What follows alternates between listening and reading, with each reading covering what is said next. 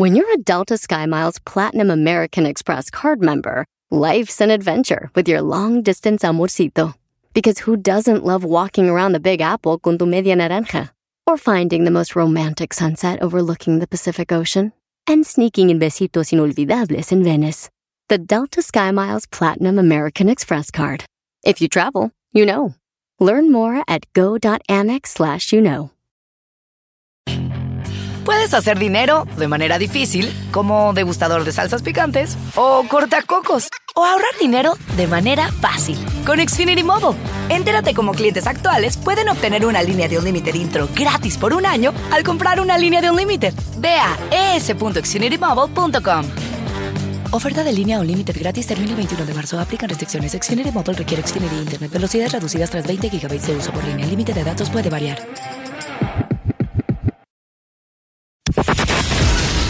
Erasmo y la Chocolata, celebrando la herencia hispana desde Las Vegas, es traída a ti por Target. Era apenas un chiquillo, Erasmo y la Chocolata, el show más chido de las tardes, presentan a los entrenadores del Canelo, Eri, y el Chapo Reynoso desde Las Vegas.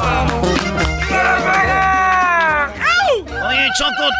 ¡Vamos, Canelo! Choco, ya tenemos tres días aquí en Las Vegas. Entrevistas con, con este Bad Bunny, entrevistas con Alejandro Fernández, entrevistas con todos y ahora también a los entrenadores de la pelea más chida, Choco. ¡Bravo, bravo!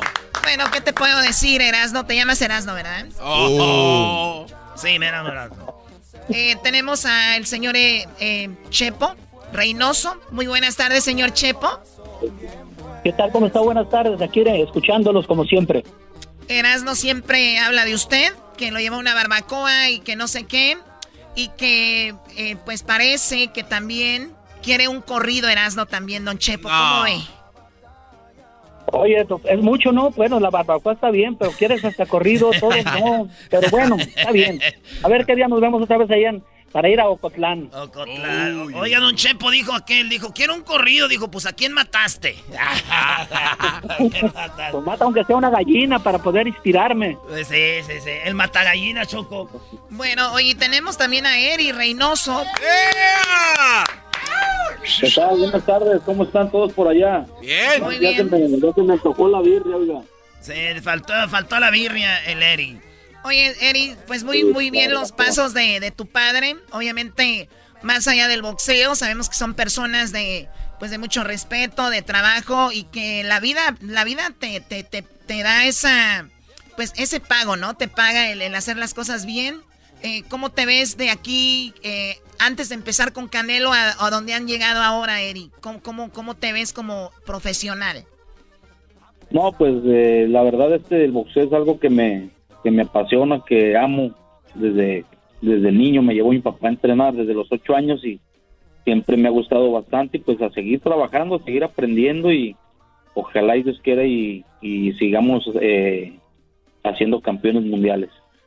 Eh, Choco, Eri, uno de los entrenadores, de los mejores entrenadores del mundo, eh, está así en, en los libros del boxeo.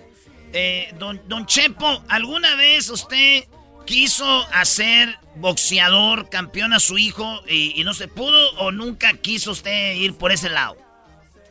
No, sí, él, él, este, en los barrios, en los barrios es complicada la vida porque hay, hay unos muy gandallas y la idea de llevar a Ed y a, y Marlon, mi otro hijo, a entrenar al gimnasio de Julián Magdaleno fue precisamente por eso, porque en, los barrios hay gente muy aprovechada y él tenía problemas, los muchachos tenían problemas con otros, otra gente ahí del barrio y fuimos a llevarlos a entrenar y al rato este, aprendió el Eddie, peleó en, amateur, hizo peleas amateur.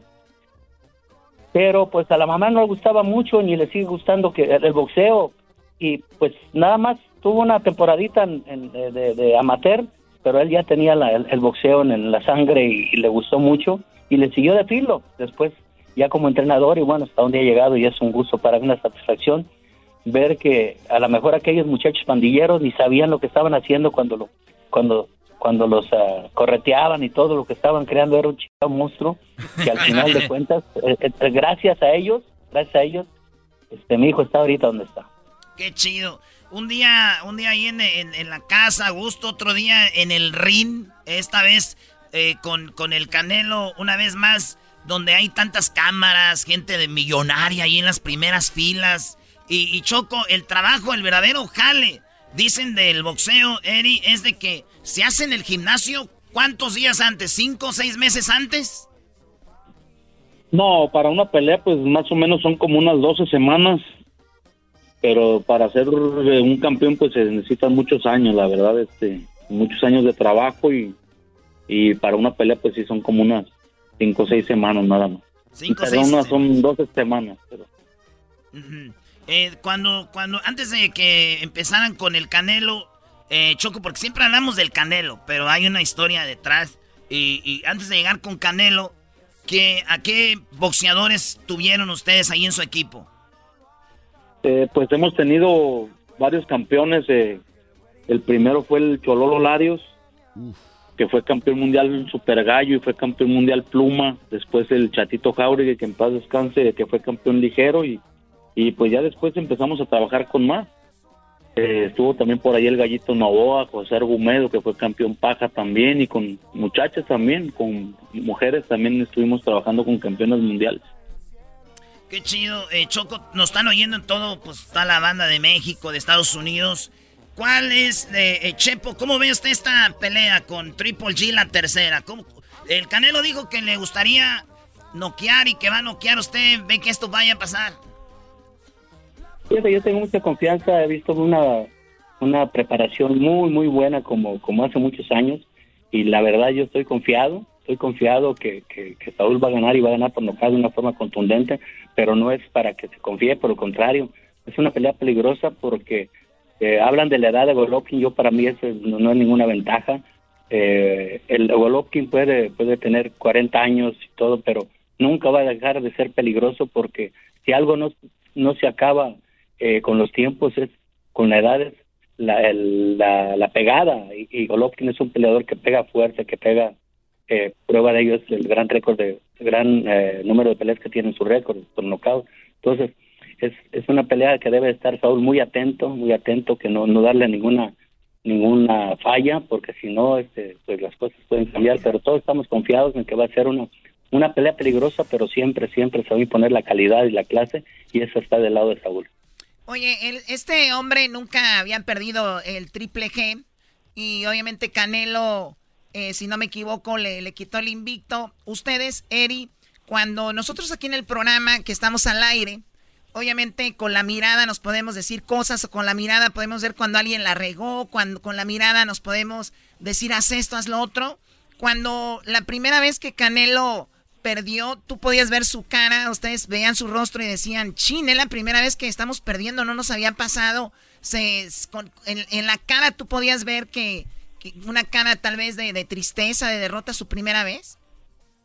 Sí, pues yo creo que a nadie nos gusta perder, ni a las canicas nos gusta perder a nosotros, entonces eh, sí, siempre cuando se pierde una, una pelea, pues eh, nadie está contento, todos estamos tristes, eh, pero realmente eso es lo que nos ha servido para seguir adelante, somos ganadores nosotros, siempre hemos sido un equipo, hemos tenido gimnasios de donde nos gusta siempre ganar, ganar, pero también entendemos que no siempre se gana, hay veces que, que no salen las cosas como uno quiere, pero lo importante pues es seguir trabajando, seguir luchando y seguir aprendiendo más que nada. Oye, Choco, de repente es injusto el boxeo, ¿no? Eh, porque tú puedes tener 40 peleas ganadas y tienes una perdida y te dicen, la gente a veces se sienta en el sofá y prende la tele y nos ha pasado, ¿no? Que nos reunimos para la chela y todo. O estás en un bar y dices, a ver, mira, güey, van a pelear esos dos, a ver, vamos a ver su récord. Nah, mira, ese güey ya tiene una perdida. Tiene 40 ganadas y ya tiene una perdida como si... como O sea, e, e, es injusto por esa parte, ¿no, Eric? Que ven una perdida o dos y dicen, mira, ese güey ya tiene una perdida o dos. Eh, sí, pues es que la gente a veces les gusta los invictos o que no han perdido, pero eh, en su mayoría todos los grandes campeones de las leyendas, todos han perdido peleas. Y hay unos que, que han perdido más y han sido mejores que los que no han que los que no han este perdido ninguno. Hay peleadores que se retiran invictos y la verdad a los a lo, al año ya nadie se acuerda de ellos. hay boxeadores que perdieron 10, 15 peleas, como en este caso Chávez, y todavía todo el mundo se acuerda de ellos. Oye, ¿cuál pelea le, les pudo más a ustedes? Primero, Chepo, para los que le están cambiando, estamos aquí con el Reynoso y el Chepo, que mañana, mañana sábado, estarán en el ring eh, con el Canelo, con el Canelo Álvarez. ¿Cuál pelea le, les ha dolido más? ¿La de esta de la última que se perdió con el, el ruso? O, ¿Bivol? o, con eh, Mayweather. ¿Cuál usted, Chepo, le, le, pesó más? Fíjate que todas, todas que las, las derrotas, eh, cuando, cuando uno es gente de vergüenza, te calan, te calan todas las derrotas. La, la primera con, con Mayweather, este, pues eh, la cosa es que no estás acostumbrado a perder. Saúl no nos tenía acostumbrados a perder, nunca había perdido, entonces de un de repente te, te, enfrentas una derrota y la verdad eh, caló y dolió mucho y más que nada porque toda la, todo un pueblo mexicano tenía estaba confiado en que Saúl ganara. Desgraciadamente se hizo lo que se pudo. Siempre siempre se ha hecho lo que se pudo.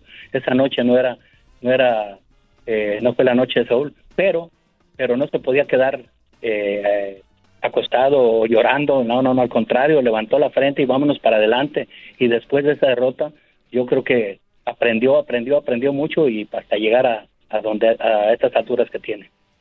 Eh, ¿Tú, Eri, también igual lo mismo? ¿Son las dos dolieron igual? Eh, sí, todas las derrotas duelen. Eh, cuando tienes menos experiencia, pues obviamente te duelen más. Ya cuando tienes experiencia, ya más años en el, en el, en el boxeo, pues las vas asimilando de otra manera. Eh, ¿Cómo se asimilan? Pues con trabajo, ver qué es lo que hiciste mal porque no nada más este puede, tienes que perder una pelea para haber hecho las cosas no tan bien, también puedes ganar una pelea y a lo mejor no hiciste las cosas como deberían de haber sido. Creo que todo es aprendizaje, es ir aprendiendo, eh, seguir, seguir trabajando y, y sobre todo esforzándose más. ¿Cuál se podría decir, Eri, que fue la pelea más padre que tuviste, que dijiste, wow, qué pelea tan buena, qué buen triunfo? Más allá de, una pelea famosa, una pelea que te hayas visto que, que Canelo dio su mejor pelea. Eh, pues mira, yo siempre he, guardado en la memoria la victoria que tuvo con Eury González cuando él peleaba apenas 10 rounds, le ganó a un, a un boxeador que había ganado todo en el amateur, había sido campeón panamericano invicto y Saúl apenas tenía como unos 16, 17 años y fue una de las mejores peleas que yo le he visto a, Saúl. Eh, son de las que me, me marcaron más pues en la carrera de Saúl y también eh, cuando ganó el campeonato mundial con Hatton, cuando le ganamos a Miguel Cotto, cuando le ganamos a Golovkin, ha habido, ha habido muchas. Una ganada con Golovkin, una empatada, esta es la tercera. El, el, el, la primera, la primera empate y el, el primer ganado, ¿ustedes estuvieron contentos con eso o sintieron que Canelo ganó las dos?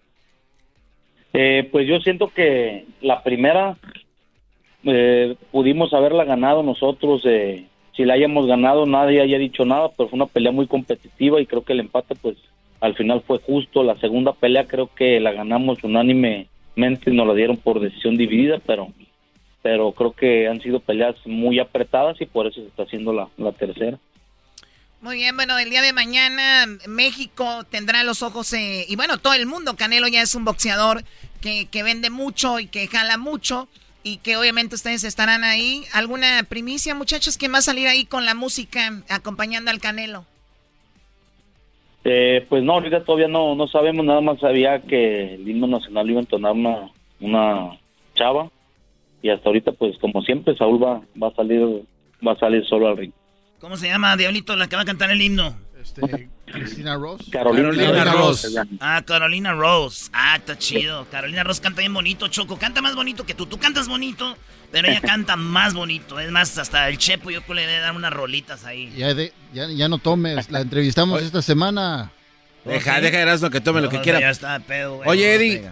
Este, eh, una, una felicitación, te entregaron el reconocimiento al mejor entrenador del año de parte de la CMB, estuviste rodeado de grandes personalidades ahí, de Carlos Slim y otros este, empresarios.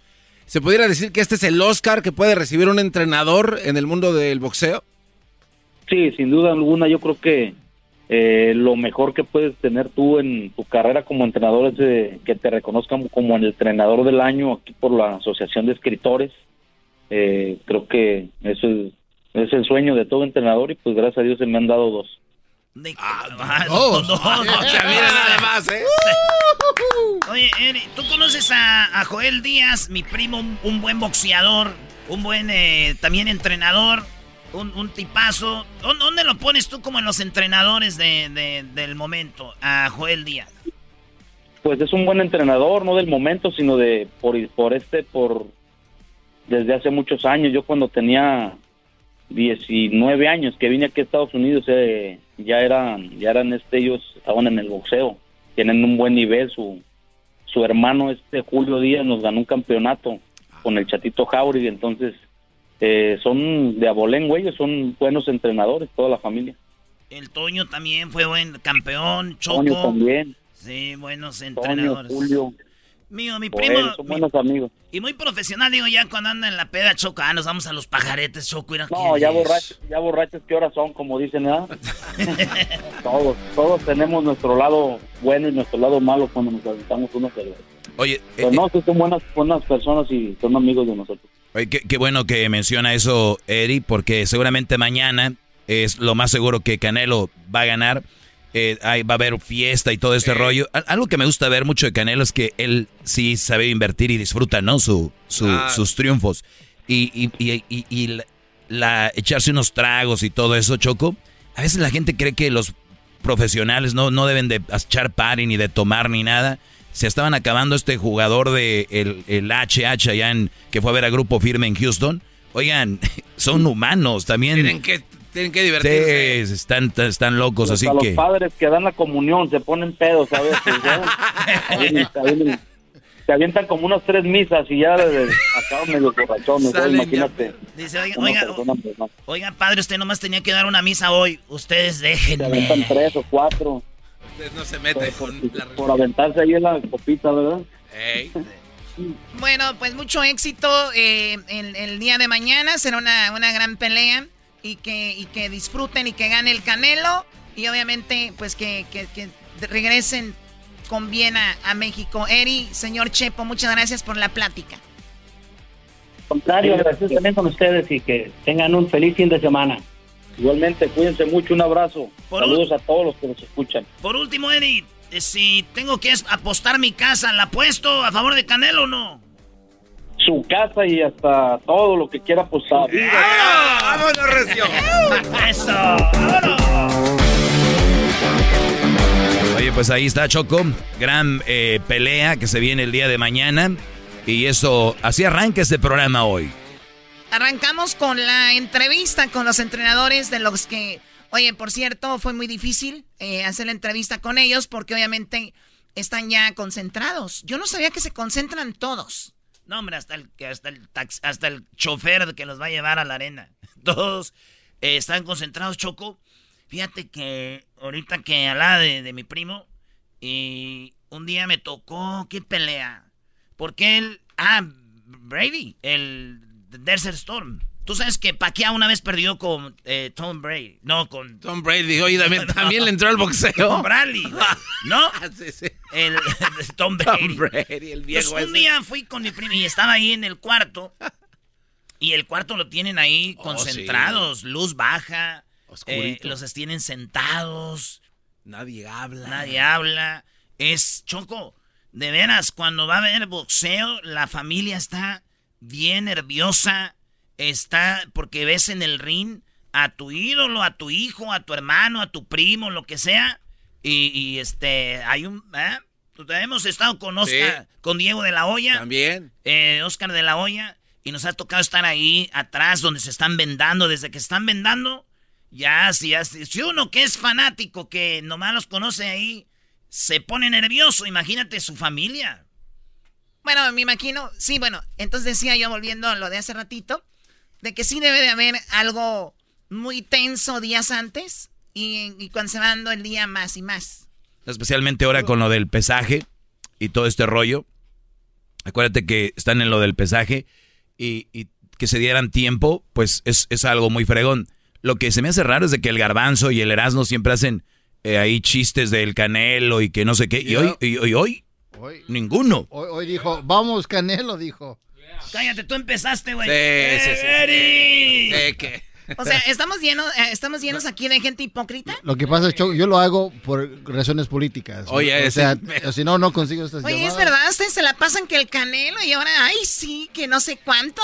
Yo nunca he hablado mal de Canelo, jamás lo haré. Yo, tampoco. O sea, de que no sé de qué están hablando. Venga, Choco, Canelo, estamos hablando de otras cosas y Oye, otras y cosas. sacan Le algo digo- que no tiene nada que ver. Le dijo, Eri, eres ganador de como un, un Oscar. Sí, vi el garbanzo muy. Ay, y lo, uy, si eres lo máximo de los. No, hombre, Yo la no sé en qué, hipocresía. eh, Choco, en qué A ver, yo voy a decir algo en la defensa. Hemos, yo he dicho que no soy muy fan del Canelo, pero sí somos fans de, del, del El señor- profesional. Especialmente el señor Chepo. ¿no? Sí, yo yo sí conozco al señor Chepo.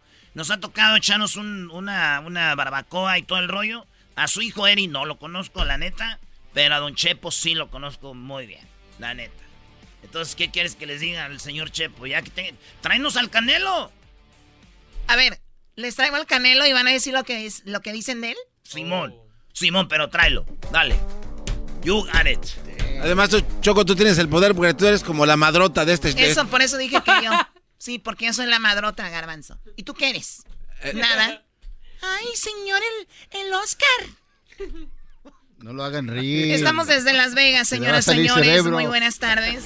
Erasmo y la Chocolata en vivo desde Las Vegas, celebrando las fiestas patrias y la independencia de México. Las Vegas! Mañana vuelan los. Choco, esta noche voy a ir a ver a Franco Escamilla. Ah, mira, pégame por preguntona. Ah. Erasmo y la Chocolata, celebrando la herencia hispana desde Las Vegas, es traída a ti por Target. Así suena tu tía cuando le dices que te vas a casar. Y que va a ser la madrina. Y la encargada de comprar el pastel de la boda. Y cuando le dicen que si compra el pastel de 15 pisos, le regalan los muñequitos. Y cuando se da cuenta de que pagar más por algo que no necesita, no es un buen deal. Pero no te preocupes porque no todos los deals son malos. En ATT, ella no necesita el plan más caro para obtener sus mejores ofertas en smartphones. Hasta en el nuevo Samsung Galaxy S24 Plus, ahora con Galaxy AI.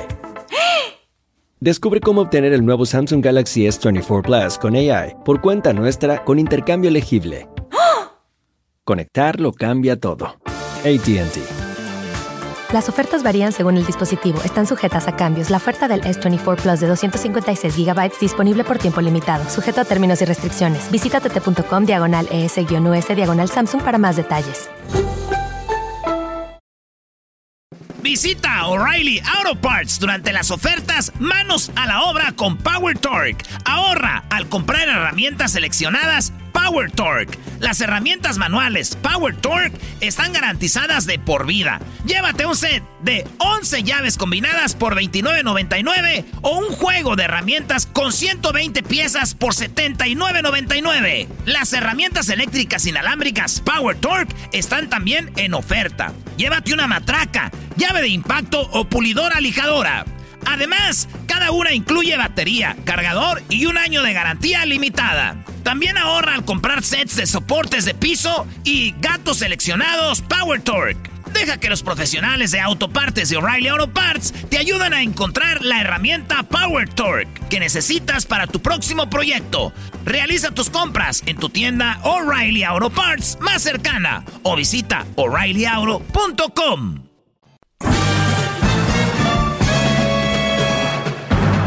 Con ustedes. El que incomoda a los mandilones y las malas mujeres, mejor conocido como el maestro. Aquí está el sensei. Él es el doggy. Ponle, Brody. Ándale. Ah, pe- Buenas tardes desde Las Vegas. Erasmo y la Chocolata desde Las Vegas, celebrando la herencia hispana en el show más chido. Desde la suite número 326, piso 18. Dejen de estar diciendo la, la locación. Eh, les voy a decir dónde estamos. ¿Qué, maestro? Bienvenido otra vez a mi clase. Oigan, buenas tardes. eh, un día más. Este es el, el- el tercer día aquí. Y, y, la verdad, eh, lo hemos sobrevivido. Mañana será el. esta noche será la más loca. Oiga, pero usted se ve completo, pero el Erasmo, sí, ya. No, no me veo completo, pero. Ayer lo vi corriendo ahí, que dejando mujeres. La volvimos a hacer, garbanzo. ¡Qué recuerdos! ¡Qué recuerdos! ¡No te vayas! Parecían balcero este. A ver, ¿cómo? No, no, no, no. Ya, güey, dale, ¿cuál es tu clase, maestro? Oigan, buenas tardes. Eh, estamos aquí desde Las Vegas. Saludos a toda la raza que, ha estado acá. Pues como ya saben, eh, las entrevistas que hemos tenido ha sido muy fregón este recorrido y pues muy, muy, muy muy contentos. no dejes de estar haciendo tus de ridiculeces que no dejas que se concentre el maestro. Por favor. ya, ya lo regañé por Este Brody no aguanta. Ok, dice, maestro, ¿qué piensa de las mujeres que salen con hombres 10 o más años jóvenes que ellas? Ah, pues está bien. ¿Qué opino de ellas? No sé. Es que no sé de qué mujer eh, específicamente me hablas, pero por lo general una mujer que ande con un hombre que es 10 años mayor, hay muchas razones. Y una de ellas puede ser que que el Brody sea más maduro y otra que el Brody sea más estable económicamente, ¿no? Eh, eh, es una manera de decir, soy interesada, pero no, no me fijo en eso, sino en que es maduro. O sea, es la verdad. Ni una mujer anda con un güey 10 años mayor que ella que se, esté mejor económicamente. O sea, la verdad, nadie. O sea, si no tuviera lana no saldría. Es que, nadie. Entonces o solo, que, la, o solo que la mujer sea muy cateada y que, le, y que gane bien y el Brody sea un güey huevón. ok, entonces es mentira eso que dicen que me gustan a mí los hombres maduros porque puedo platicar bien con ellos. Sí, sí, a ver, es, es, verdad, a todos nos gusta tener conversaciones interesantes y es verdad que en cuanto más edad tienes, puedes tener conversaciones más interesantes que un chavo, ¿no? Y, y luego de repente hay mujeres que dicen, bueno, yo estoy madura y me gustan más jóvenes. ¿no? Entonces, depende qué edad estamos hablando, porque una cosa es que tu mujer tenga 50 años y andes con un güey de 40. ¿Me entiendes? y, otra cosa es de que tu mujer tengas 20 años o 25 y andes con uno de 15. O sea, es dependiendo en qué etapa de tu vida. Es como que cuadra más. ¿Y, y, qué es lo que estamos buscando? Hay mujeres que se acaban de divorciar, que están en una etapa donde ya vivieron con un güey años y tiene 60 años y se encuentran uno de 40. 45. Entonces le dicen, oye, ¿por qué andas con uno, más chavo? Que no es como que una ton... Bueno, tiene 45, no es un niño. ¿Me entiendes? Entonces, eh, igual con las mujeres. ¿Por qué una mujer, qué pienso con una mujer de que anda con uno de 10 años mm, eh, mayor que ella? ¿Qué tal si ella tiene 50 y él 60? Creo que ahí ya no hay mucha... Pero si la chava tiene 23 y el Brody tiene 33, creo que no hay mucha diferencia porque creo que una década creo que una década no es. Ahora, 20, ahí ya se le está viendo más. Yo siempre les he dicho, una década, 10 años, no, es mucho. O sea, si Garbanzo ahorita que tiene cincuentón, anda con una de, de 40, no se va a ver mucho. Ahora si anda con una de 60, ¿qué tal si es un forro que se ha cuidado bien y es una mujer que no se la hace de pedo? No envejece, no, yo he conocido dos, tres. Sí, entonces, eh, creo que 10 años ahí, Brody, no sé es como si me dijeras qué opina una de que anda una de 23 con una de 25. O una de 30 con una de 33. es lo mismo, para mí. Y, y 10 años no es la gran diferencia. Ya de más de 10 ya empieza. Porque sí, ya cuando el Brody tenga sus 60, ella tiene 50. Y a los 50, las mujeres agarran un flow. Un segundo aire. Mm. aire, vamos a decirle. Su segundo aire, dijo don el don, Oiga, maestro, pero, Rucailo. Pero, pero su, su manera de contestar es bien, este, o sea, bien sencilla. Le preguntan a alguien más y hubieran dicho, no, no, no, este, adelante, denle, pero usted siempre muy cauteloso. Claro, gracias, Brody. Pon música tú, Brody. Eras no, Ese es de película. Eh, oye, maestro, mañana no, no tenemos show. Hay que echar desmadre en la noche. Hay que echar. Eres un descarado. Eh, cuando llegamos el martes en la noche aquí, eh, eh, hiciste de las tuyas. Miércoles, jueves. Y hoy, otra vez. y ya, estás listo para echar desmadre bien. No, pero es que me han dejado solo ustedes. Me han dejado no, no, tú, güey, te fuiste. Me he quedado solo, sin tus besos, abridamente enamorado. A mí Tú te fuiste con aquellas. ¿A dónde vas a ir al ratón? ¿Con quién te toca? Con las que graban videos.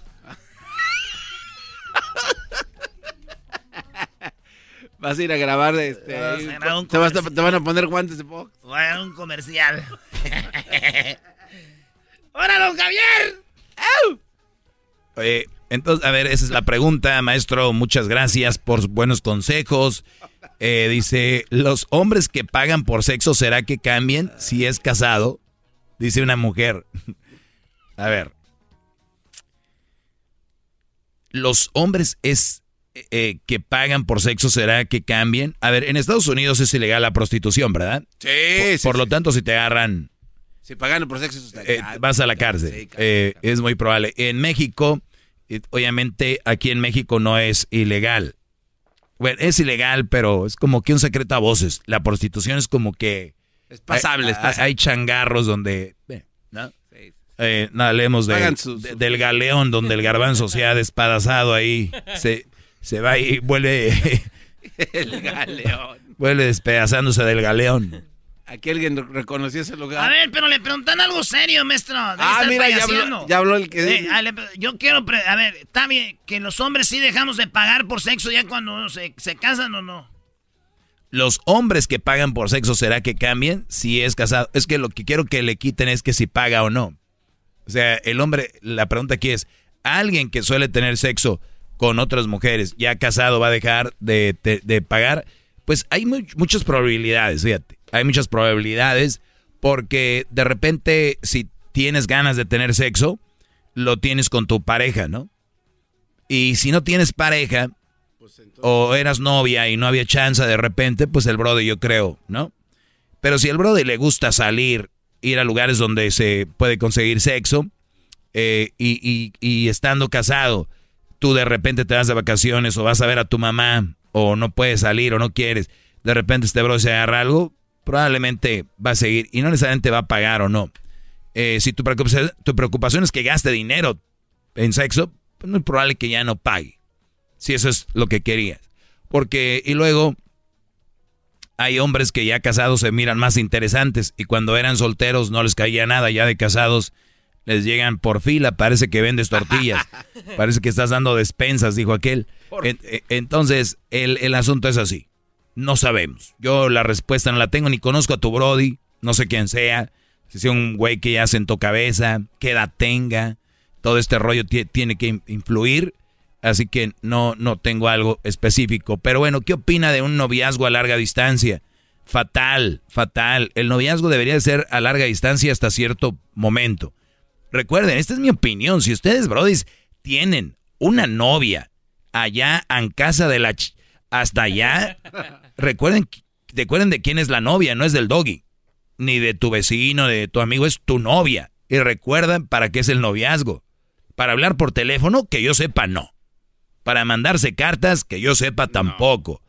Para agarrarle la manita, darle su besito y para sentir el olor de su de su cuello, de su cuerpo. ¿No?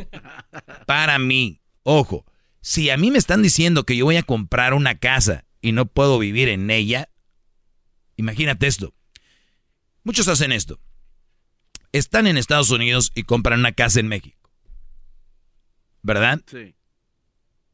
Pudiendo comprar algo o viceversa. Viven en, en México y, y tienen... Eh, viven en ciudad, por decir, ciudad de Guadalajara y son de allá de Michoacán y compran un terreno en Michoacán y hacen una casa, pero siempre están en Guadalajara y ah. van de vez en cuando.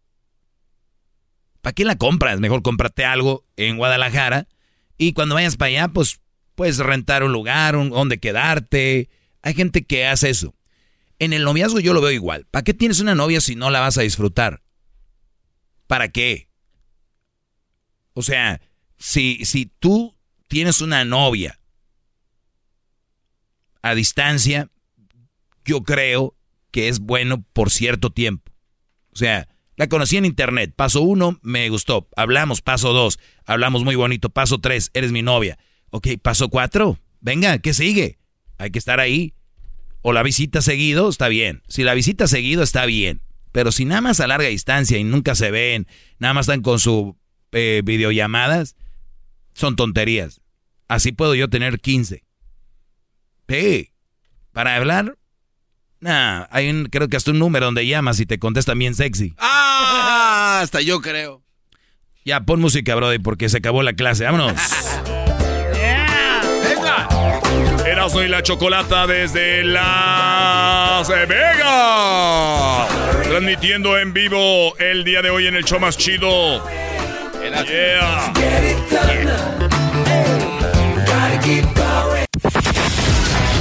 Erasmo y la Chocolata celebrando la herencia hispana desde Las Vegas. Es traído por ATT 5G.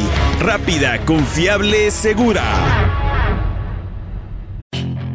Puedes hacer dinero de manera difícil, como degustador de salsas picantes, o cortacocos, o ahorrar dinero de manera fácil con Xfinity Mobile. Entérate cómo clientes actuales pueden obtener una línea de Unlimited intro gratis por un año al comprar una línea de Unlimited. Ve a es.xfinitymobile.com. Oferta de línea Unlimited gratis termina el 21 de marzo. Aplican restricciones. Xfinity Mobile requiere Xfinity Internet. Velocidades reducidas tras 20 GB de uso por línea. El límite de datos puede variar. The legends are true. Overwhelming power! The Sauce of destiny. Yes! The most legendary sauce has arrived as McDonald's transforms into the anime world of WickDonald's. The greatest flavors unite in all new savory chili McDonald's sauce to make your 10-piece Wick Nuggets, fries, and Sprite ultra powerful. Unlock manga comics with every meal and sit down for a new anime short every week only at WickDonald's. Ba-da-ba-ba-ba, go! At participating McDonald's for a limited time while supplies last.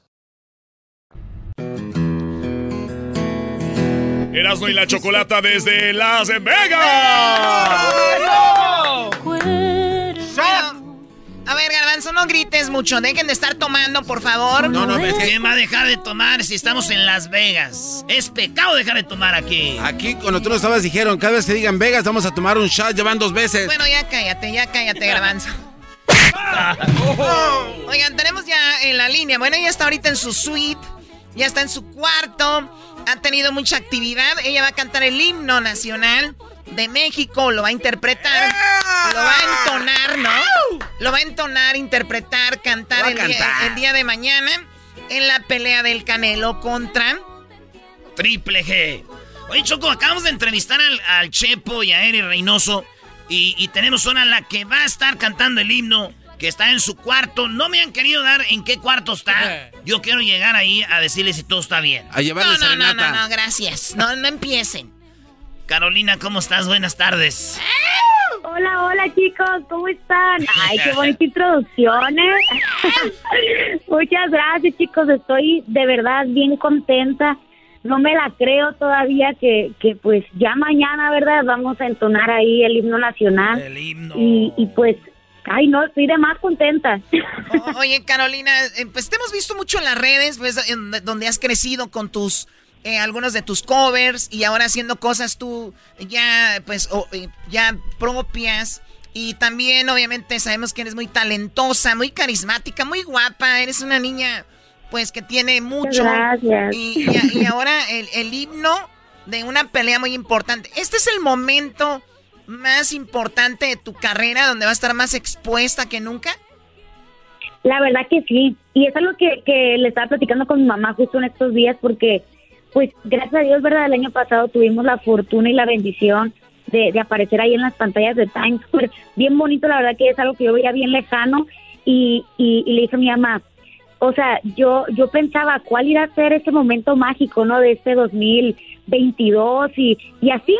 Yo estaba pasando la vida, ¿no? Pero sí pensaba de repente de que cuál va a ser ese momento icónico, ¿no? De, de mi año y para mi sorpresa también algo que veía bien lejano porque la verdad sí era una de, de, de, de los cómo se llama de los deseos que tenía en mi listita no entonar el himno nacional en una pelea del Canelo en casa lo admiramos un chorro de verdad en cada pelea siempre ¿El Canelo te conoce?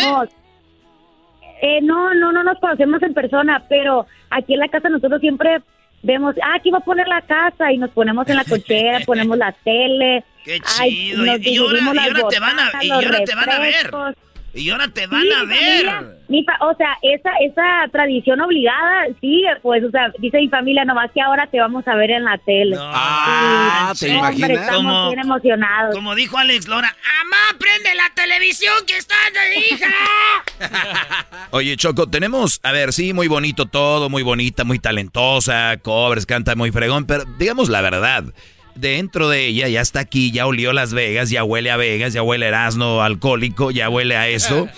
La verdad, entre más se acerca el momento hay que decirlo. La han regado muchos en el himno, la han regado. Y no quiero ser yo esa, ese, ese aguafiestas, pero Carolina, eh, ¿tienes, tienes un buen paquete y, lo has pensado, has dormido bien. Sí, sí hemos dormido. Pues yo, yo creo que mientras ensaye, mientras se practique, eh, no hay manera de que salgan mal las cosas hemos estado previniéndonos muchísimo porque de repente en esos lugares hay rebote, entonces voy a llevarme mis audífonos, este voy a ponerme un clic en el en el ¿cómo se llama? en el oído para ah, en el oído. No el tiempo. Sí, o sea, la verdad es que sí hay que prevenirnos por cualquier cosita, no para hacer el mejor papel y más porque pues el himno yo siento que nos conecta a todos los mexicanos muy pasado de lanza, ¿no? Bueno, será que cuando lo escucho yo sí me pongo se me pone la piel chinita y siento que pues es, es, música que nos une a todos y, y por unos segundos vamos a estar todos los mexicanos y todos los fans del Canelo unidos y, es algo que me parece muy mágico. Pues eh, son bonitas esas historias de, de que, oye, yo te veía por la tele y ahora estoy aquí, veía esto por la tele, estoy acá, soy tu fan y ahora soy parte de esto, esto lo veía antes y ahora están ahí. E, estas historias son bonitas porque esto le da también para otras personas que están empezando, quieren hacer algo, decir, pues ustedes también pueden lograr algo, estar ahí de repente. A veces ni siquiera lo buscas, estás ahí, ¿no? Por ejemplo, Garbanzo, ¿tú crees que algún día iba a imaginar trabajar conmigo, este naco aquí? O sea, pues, mira lo que ha llegado. No, eras, no. eras, o sea, eras, no. Estamos sin duda afortunados, o sea. A ver, aquí el enfoque es la señorita Rose, señores. Y mi pregunta es, si tú eres de, de Sinaloa, este, ¿por qué Rose? ¿Por qué Rose? ¿Por qué no Beltrán, pues, Leiva, Guzmán, algo? Porque así se pide mi papá, no es nombre artístico. Así que. Él es dueño de las tiendas Rose Choco aquí también. Él es el dueño de la oh. Ojalá, ojalá. No, no, no. Es que así se, apellida mi papá. Mi papá es, oh. es, es Ross. Así se apellida y pues por eso, ya sabemos que por tu papá, pero ¿por qué Rose? ¿De dónde viene el apellido? Ay, pues la verdad no sé, porque también son de aquí de Sinaloa. Y como que mi papá muy gringo no es. De hecho, no, hablamos muy bien el inglés, la verdad. O sea, sí nos comunicamos, ¿no? Pero no tenemos buen acento, la neta. Oye, pero ahí tenemos a nuestro compa Jared Borghetti. Y Borghetti tiene, y sabemos como de, de, de, los italianos, que ahí en esa área llegó gente choco de pues de muchos lados y, tienen apellidos así, ¿no? De Sinaloa también viene una otra muchacha que se llama Diana Ross, Choco también quiere ser ¿Quién es Diana Ross? Por favor, garbanzo. Pues de ser carnala del papá de... Ah, Diana Ross. Sí, Choco. Sí, sigue tío en una de esas. Nació ahí en El Dorado, Sinaloa, ella. Oye, Choco, se me hace bien, bien sencilla, Carolina, y hemos platicado, hemos salido, Choco, hemos ido a platicar. Hoy no... no has salido tú con ella. No, no te creas, todavía no. Pero al ratito nos vemos en la barra que está aquí abajo, eh, Carolina, porque necesitas la gargantita un poquito, ir afinando con un tequilita para que, o sea, estés así, tranquila. Oigan, un pedazo. tomas por mí. Tú te lo tomas por mí porque yo no tomo, pues y aparte no, no vaya a ser que una de esas ahí me destante eso. no, no, no. Ah, vamos a platicar. tú te tomas, tú te tomas los drinks por mí. Oigan un pedacito de sus covers que ha hecho ella que son bien famosos. si me lo hubieras pedido, te juro que yo habría corrido. No vayas a llorar ahorita tú. Quizás me animo y te pido verte el sábado a las 10. Pues hoy viernes de una vez, Caro, ¿para qué nos esperamos hasta el sábado? Va a estar ocupada con la pelea. El color de tus ojos. Y ojalá que el puño de diamantes que te ha prometido soboren en tus ansias. Ella es Carolina Ross, va a estar cantando el himno nacional de México mañana en la pelea. amor, me voy de ti y esta vez para siempre. Me iré sin marcha atrás porque sería fatal. Adiós, amor. Oye, pues tantos covers muy padres, eh, Carolina, y que también Muchas pues, gracias. ya, ya los grupos, todos los grupos te conocen, o sea, todo, eres ya amiga de, de todos ellos, has cantado con hasta con Cristian Odal en los palenques, muchas cosas que han Gracias venido, Dios, ¿no? Con gracias todo esto. Sí, la verdad es que es algo que menciono mucho, ¿no? Siempre eh, en las entrevistas, que me siento bien afortunada, la neta, que me haya tocado vivir esta época de las redes sociales, porque pues aquí sí que no hay muros ni paredes ni nada que nos separa, ¿no? Si, si queremos lograr las cosas, yo creo que teniendo disciplina, enfoque y mucha paciencia, ¿verdad? Eh, podemos lograr las cosas y, y, y siempre les digo eso, ¿no? Que, que a mí no me fue bien al principio, ¿no? Yo abrí mi canal en octubre de 2014 y fue hasta diciembre de 2016 que me pegó el primer cover, ¿no? Después de pues casi tres años de estar ahí, tira y tira y tira covers, es que la gente ya volteó a ver mi proyecto y, empezó a creer en esa servidora y, y, y pues me da mucho gusto, la verdad, todo lo que nos ha tocado vivir. Hemos estado trabajando como locas, mi mamá y yo y todo el equipo y, y, y pues le agradezco a Dios que, que, me esté llevando a cumplir más y más sueños. Pues qué padre que eres una niña de, de, familia, que tu mamá está ahí contigo y, y todo esto. Ahora, me imagino con los que son, empezamos a ser fans tuyos con tus covers y todo esto, también llegó un momento que te dijeron, oye, cantas bien para los covers, pero ya vamos a sacar algo inédito. Y, y me imagino que fue también lo que te vas a hacer eso, ¿no? Así es, sí, de hecho, eh, igual, eh, estábamos lanzando covers y a la par lanzaba música original, pero la verdad yo siento que ahorita eh, con este segundo disco, que ya por nombre Cuestión de Tiempo y de hecho el sencillo que estamos promocionando también se llama Cuestión de Tiempo, eh, la gente le ha agarrado mucho cariñito a estas rolas originales y, y yo me siento pues bien apapachada de que, de que pues sigan creyendo en el sueño de esta servidora. No ha sido fácil, la verdad, ha sido muy desafiante todo este proceso de ir soltando los covers, estar mostrando mi propuesta como artista, mi personalidad musical. Ha sido desafiante, pero no nos rendimos, aquí seguimos picando piedra y, y espero que el público cada vez pues se enamore más de estas rolas originales. Qué padre. Oye, Choco, para despedirnos antes de que ya para dejarle ir a descansar, este fue uno de los primeros covers que hizo de Cristian Castro, Yo Quería. A ver. de ¿Quién es más guapa? Eh, ¿Cristian o Carolina? Oye, Doggy, qué bárbaro, qué Oye, malo Doggy, eres. qué ¿Sabes qué? Ya, no. Oye. Qué grosero. Qué grosero eres, la verdad. Oye, Carolina, cuídate mucho. Por aquí estamos en Las Vegas, nos estaremos viendo, ojalá para saludarte y que Claro luzcas. que sí, primeramente Disfrútalo, Dios. Muchas gracias chicos por el espacio y pues mañana con todos los poderes ahí a, a entonar con mucho orgullo el himno. Gracias a todas las personas que están escuchando la entrevista, les mando un fuerte abrazo, muchos besitos y pues ya esperando, ¿verdad? Que sea mañana para entonar con mucho orgullo. Eso. Señoras, señores, en el show más chido de las tardes desde Las Vegas, ella fue Carolina Rose. Mañana interpretando, entonando el himno nacional de México en la pelea del Canelo contra Triple G. ¡Tú sabes, Triple G! Las palabras sobran. Erasmo y la Chocolata celebrando la herencia hispana desde Las Vegas. Es traído por ATT 5G. Rápida, confiable, segura. Puedes hacer dinero de manera difícil, como degustador de salsas picantes, o cortacocos, o ahorrar dinero de manera fácil con Xfinity Mobile.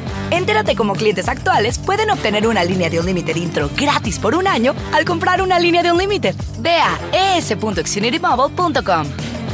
Oferta de línea o límite gratis termina el 21 de marzo. Aplican restricciones. Xfinity Mobile requiere Xfinity Internet. Velocidades reducidas tras 20 GB de uso por línea. El límite de datos puede variar.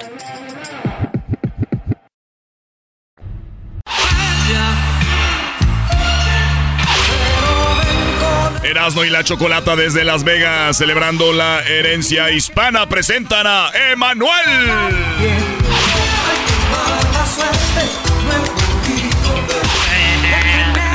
¡Sáquenlas, sáquenlas!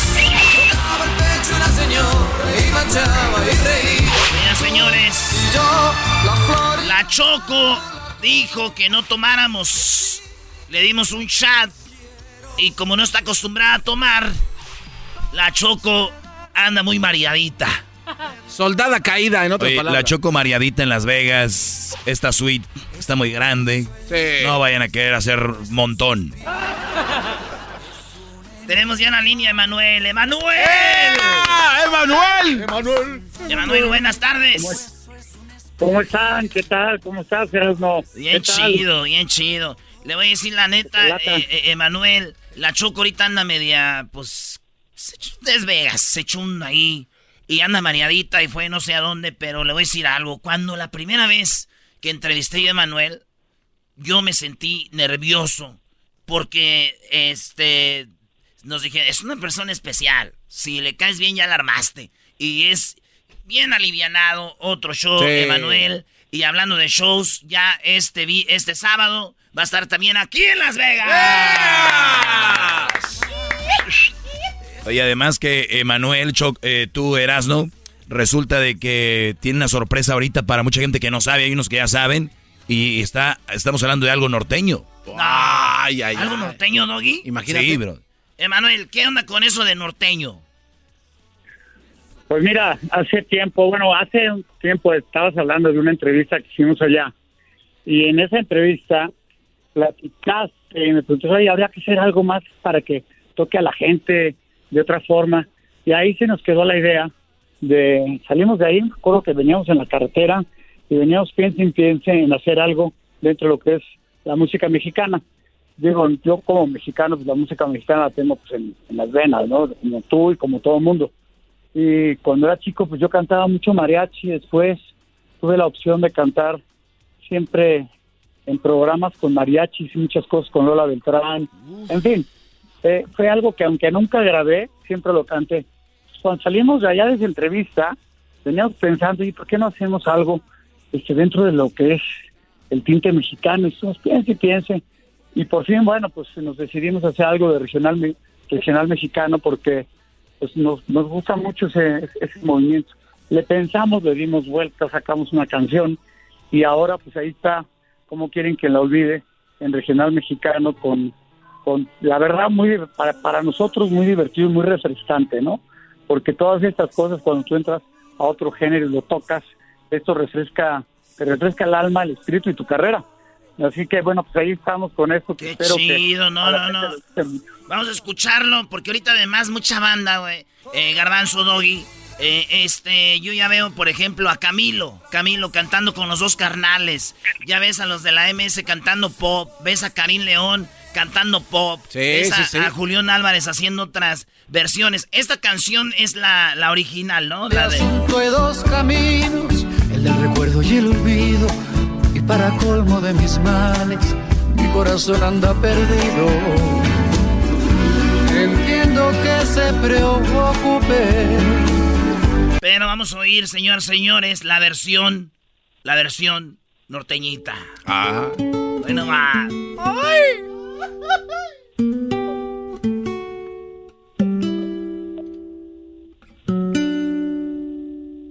¿Cómo quieren que la olvide? Si en cualquier cosa la recuerdo, el mismo cielo con sus nubes me la dibuja en cuerpo entero, usando de pincel mis miedos. ¿Cómo quieren que la olvide? En este asunto hay dos caminos, el del recuerdo y el olvido. Y para colmo de mis males, mi corazón anda perdido. Entiendo que se preocupe. Esto no es cosa de juego. Y esta mujer cala hondo. Me va dragando por dentro. Mi pena no tiene fondo. Si alguien me dijera cómo salir de aquí, es que me perdido buenaza, ¿eh? dentro de mí. Si alguien me dijera cómo sobre ¡Qué buena rola! Oye, es la, es la misma canción, pero parece otra. Sí. Sí, pues sí, le dimos la vuelta. Dimos la vuelta y la trajimos, yo creo que de donde era, ¿no? Es, mexicana. Se escribió pues como bachata primero, luego la llevamos al, al pop y, y la verdad que lo, donde más me gusta y como más me gusta la canción es en este en este género, ¿no? Está padrísima, estamos felices y ya sabes que le escribió Fato, con Fato pues he tenido Ah, varias cosas, que es un súper compositor y buen amigo, aparte un gran amigo, y bueno, estamos muy contentos con lo que lo que hicimos, le pensamos, le dimos la vuelta, lo hice con mucho cuidado y, y al final pues hay que arriesgarse a hacer las cosas y pues es, como te digo es una característica de, de- de- de lo que he sido yo, ¿no? Arriesgándome a hacer cosas y metiéndome a otros géneros, trayendo el género un poquito a Emanuel y moviendo a Emanuel un poquito hacia el género. Qué Entonces, chido, qué algo- chido. Quedó buena. Quedó buena. De, de toda la vida esto, maestro. Oye, no, y sabes qué me gusta mucho de que qué bueno que se esté rompiendo estos es- esquemas de que eh, alguien de regional grababa en pop y esos güeyes que hacen grabando acá y de repente los poperos grababan algo de regional y esos güeyes que están haciendo acá y creo que los reggaetoneros abrieron eso de, de hacer colaboraciones. Bueno, los raperos lo hicieron, lo, lo hace Justin Bieber, lo hace todo el mundo y, qué bueno que se esté abriendo alguien como digo, Emanuel, que estamos hablando alguien que es toda una institución y que es alguien que está clavadísimo en su género, es un rey y que de, repente diga, ¿sabes qué? Vamos a grabar esto muy fresco, estilo eh, Cristian porque es norteño, pero norteño mariachi también, ¿no, Emanuel? Sí, así es. Es norteño, mariachi, pop, en fin, ahí le metimos de todo. Y ven, yo estamos grabando otras canciones, tenemos otros temas que vamos a seguir grabando. No tengo pensado ahorita hacer ninguna colaboración, pero a lo mejor sale alguna y si, la, si esa que sale tiene una razón de ser, la haremos, ¿no? Porque yo creo que todo tiene que tener una razón. La canción, cuando tú la cantas con alguien, por algo la estás cantando, qué dice la canción, y no se trata nada más de hacer eh, algo porque está de moda, sino hacerlo con- desde el fondo del corazón, man. Y bueno, pues aquí está, aquí esperemos que esto camine muy, muy bonito, ¿no? Qué chido. Y saben que Emanuel eh, se va a presentar este sábado aquí en Las Vegas y no es en cualquier lugar, maestro. Y yo creo que Emanuel sabe más que nosotros.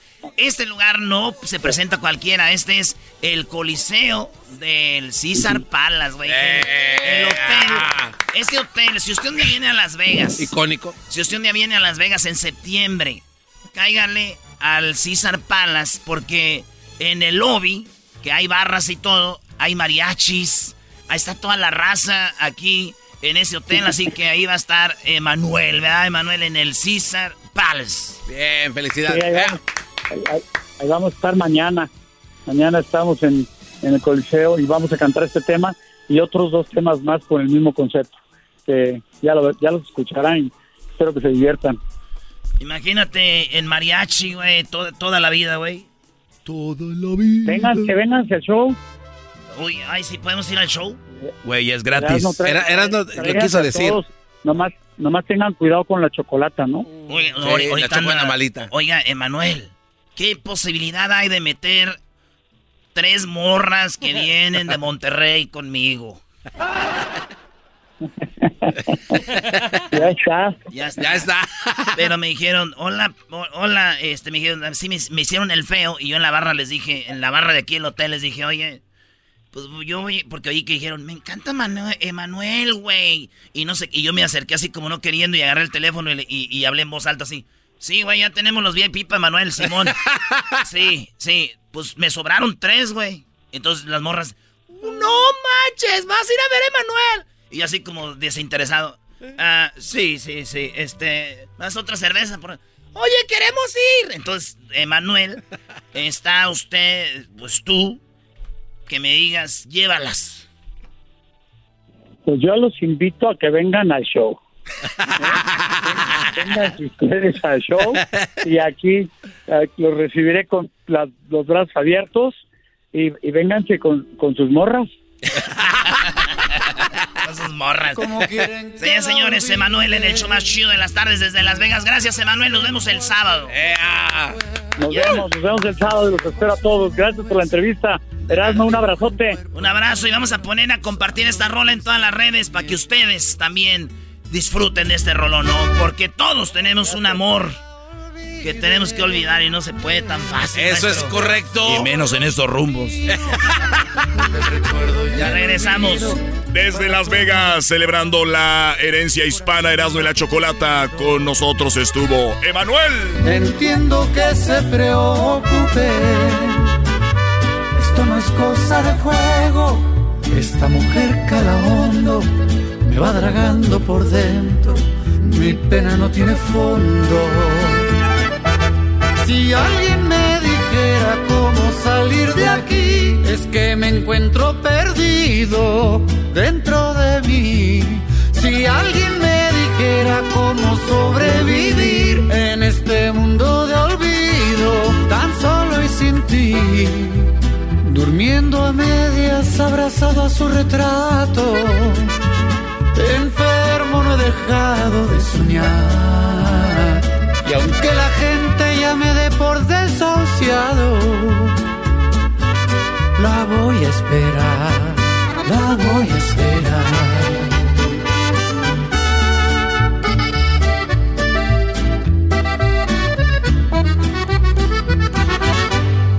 ¿Cómo quieren que la olvide?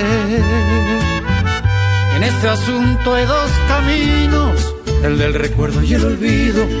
Y para colmo de mis males, mi corazón anda perdido. Entiendo que se preocupen, esto no es cosa de juego, esta mujer calahondo me va dragando por dentro mi pena no tiene fondo. Si alguien me dijera cómo salir de aquí, es que me encuentro perdido dentro de mí. Si alguien me dijera cómo sobrevivir en este mundo de olvido, tan solo y sin ti. Si alguien me dijera cómo salir de aquí, es que me encuentro perdido dentro de mí. Si alguien me dijera cómo sobrevivir en este mundo de olvido, tan solo y sin ti. Durmiendo a medias abrazado a su retrato, enfermo no he dejado de soñar. Y aunque la gente ya me dé por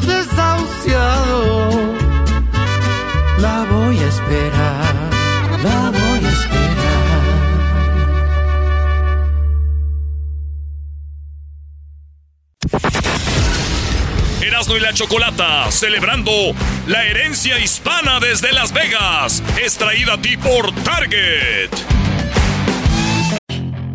Puedes hacer dinero de manera difícil, como degustador de salsas picantes, o cortacocos, o ahorrar dinero de manera fácil con Xfinity Mobile. Entérate cómo clientes actuales pueden obtener una línea de Unlimited intro gratis por un año al comprar una línea de Unlimited. Ve a es.xfinitymobile.com. Oferta de línea Unlimited gratis termina el 21 de marzo. Aplican restricciones. Xfinity Mobile requiere Xfinity Internet. Velocidades reducidas tras 20 GB de uso por línea. El límite de datos puede variar. El chocolatazo es responsabilidad del que lo solicita. El show de Erasmo y la Chocolata no se hace responsable por los comentarios vertidos en el mismo. Llegó el momento de acabar con las dudas y las interrogantes. El momento de poner a prueba la fidelidad de tu pareja. Erasmo y la Chocolata presentan el chocolatazo. El chocolatazo.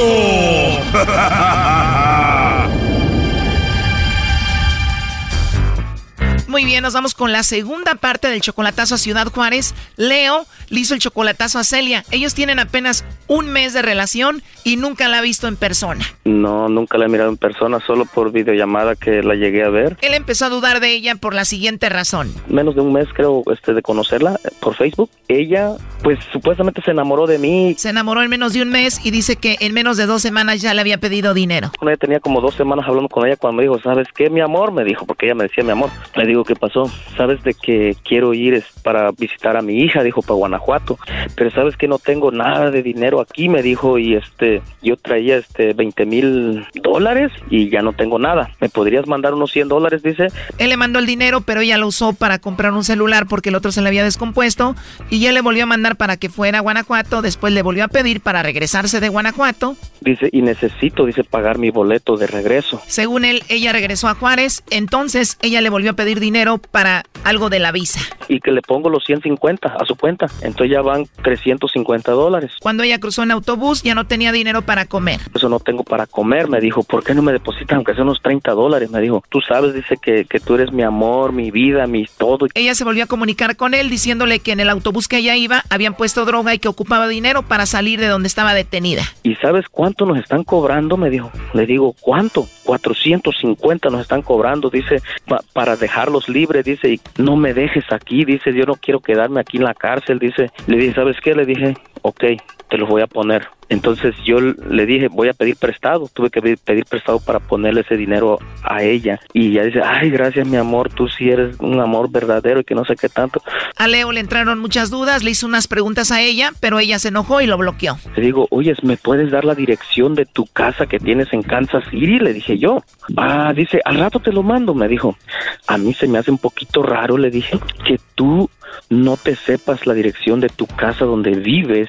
Fue todo lo que yo le dije y me bloqueó ella. Hasta ahorita no he tenido comunicación con ella. Fue todo lo que yo le dije y, me, y me bloqueó. Bueno, eso es lo que pasó en la primera parte. Ahora escuchemos lo que pasa en esta segunda parte del chocolatazo a Juárez. Bueno, Leo, pues vamos a llamarle a Celia y a ver qué sucede.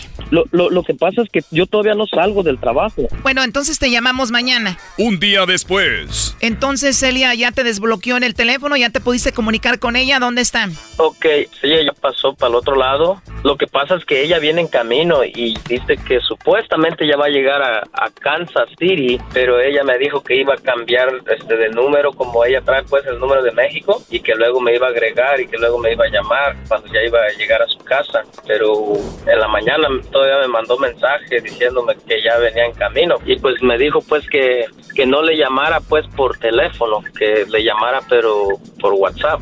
Entonces le llamé la mañana, pero me rechazó la llamada, no, porque supuestamente que ya no tenía este carga su teléfono y que solo me estaba mandando mensajes. Pues la verdad no no no sé pues si Pero si está en Estados Unidos o solo se lo está inventando? Pues ella dice que ya está en Estados Unidos. ¿Pero tú qué crees? No sé ni qué decir, pues, o sea, porque ella este, hasta me dijo en la mañana, o sea, por mensaje nomás, pues me dijo, no, dice, es que ahorita ando, dice, bien estresada, dice, y yo le dije, pues, que, le dije, ¿y cuánto tiempo es de ahí, de, de donde estás ahorita, a Kansas City? Le dije yo, y me dijo, pues, se hace como unos, unas, unas ocho horas, creo, de camino, me ocho, nueve horas. Ella salió desde ayer, desde ese lugar, desde Tornillo, Texas, por allí. Este, ella supuestamente salió como a las cinco o seis de la tarde, creo que salió. De Texas a donde supuestamente tiene su casa en Kansas. Ajá.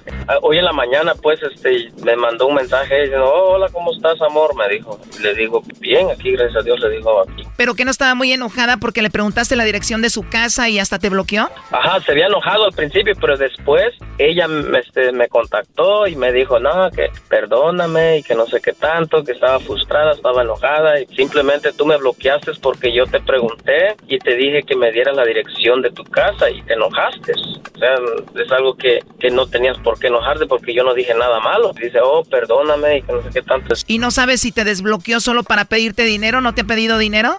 Pues de hecho sí, sí la ayudé ahorita de que viene para acá ahorita, para Kansas City.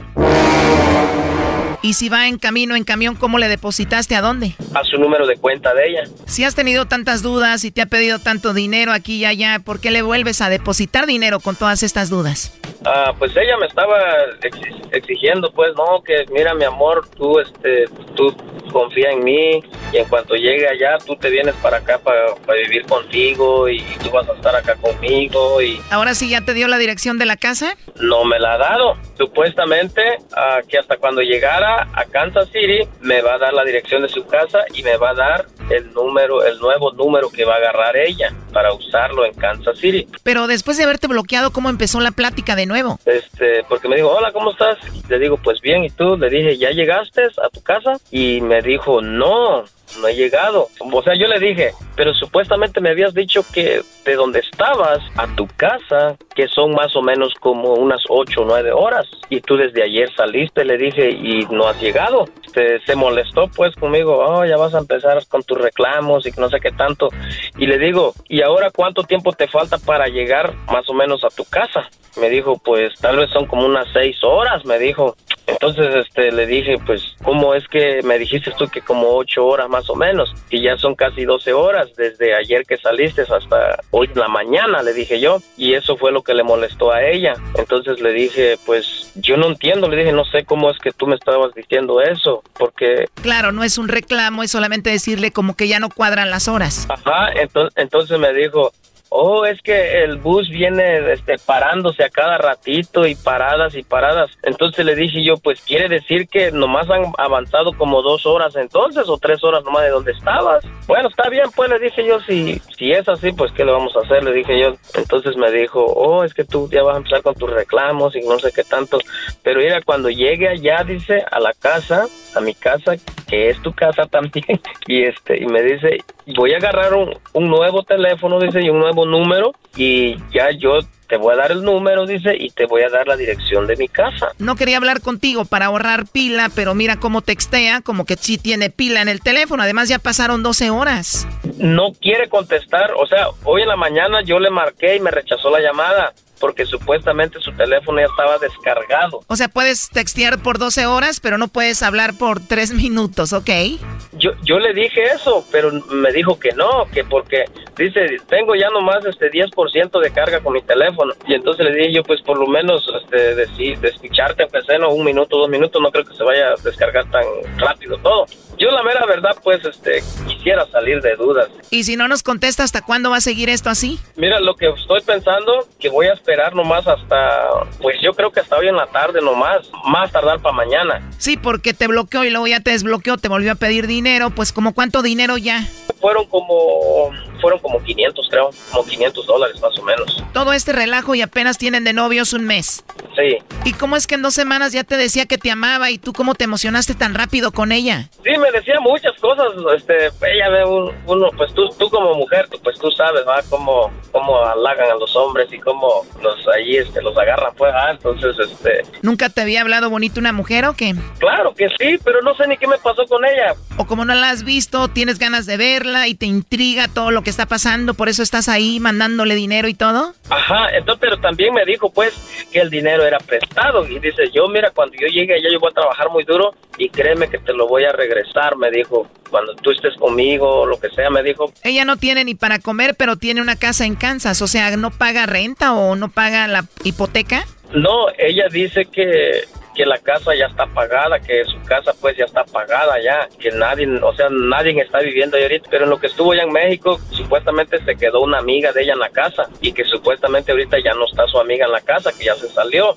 Entonces me dijo, no, dice, cuando tú vas a estar ahí conmigo, ya nadie va a estar ahí este, en la casa, nada más vamos a estar tú y yo nada más. Y le dije yo, oh, pues está bien, le dije, pues es tu casa, le dije, y pues tú decides lo que quieras hacer con tu casa, le dije yo.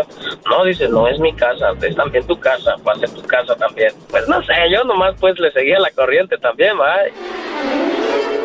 Este chocolatazo continúa. Aquí un adelanto.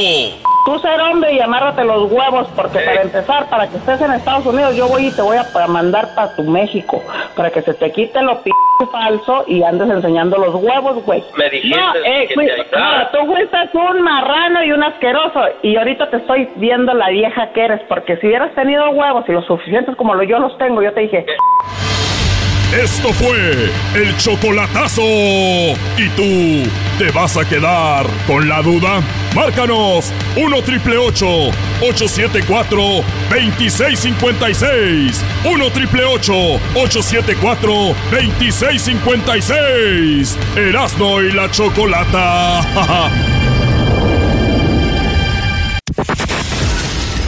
Erasmo y la Chocolata, celebrando la herencia hispana desde Las Vegas. Es traída a ti por Target.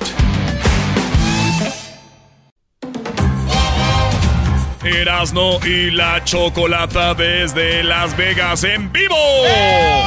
Desde el César Palace para el mundo, el show más chido Erasno y la Chocolata.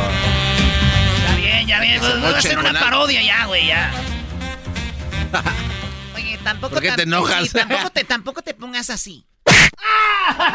Se esponjó, Choco, se esponjó.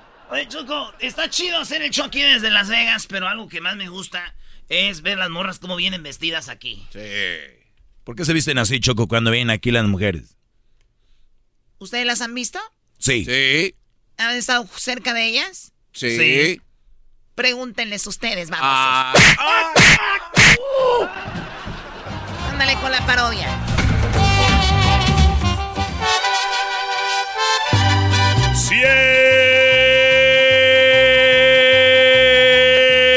Cielito Lindo FM presenta.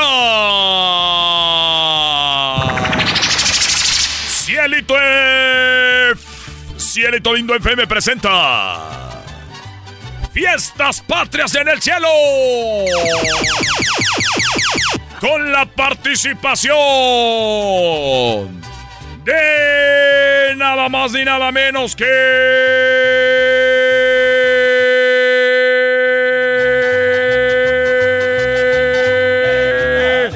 Tito Torbellino. Tito Torbellino. Ahora soy yo el que tomó la decisión, ya no tengo ganas de verte. Me gustabas más como mujer. Tito Torbellino.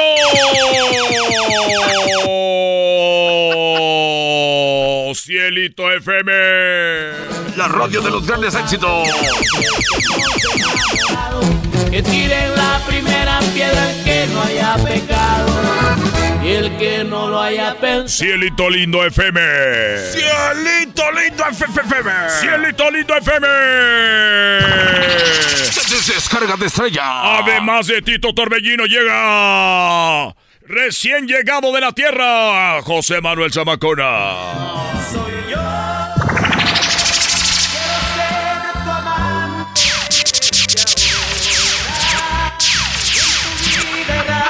José Manuel Zamacona desde el cielo recién llegado. José Manuel Zamacona. Y todos sus éxitos. Con todos los éxitos. Y el grupo completo. Cielito Lindo FM, la más mexicana del cielo, presenta a José Manuel Zamacona. Fiestas Patrias. Además de Tito Torbellino y José Manuel Zamacona, llega el cha cha cha cha cha cha cha chaca. El chaca. Cielito Lindo FM.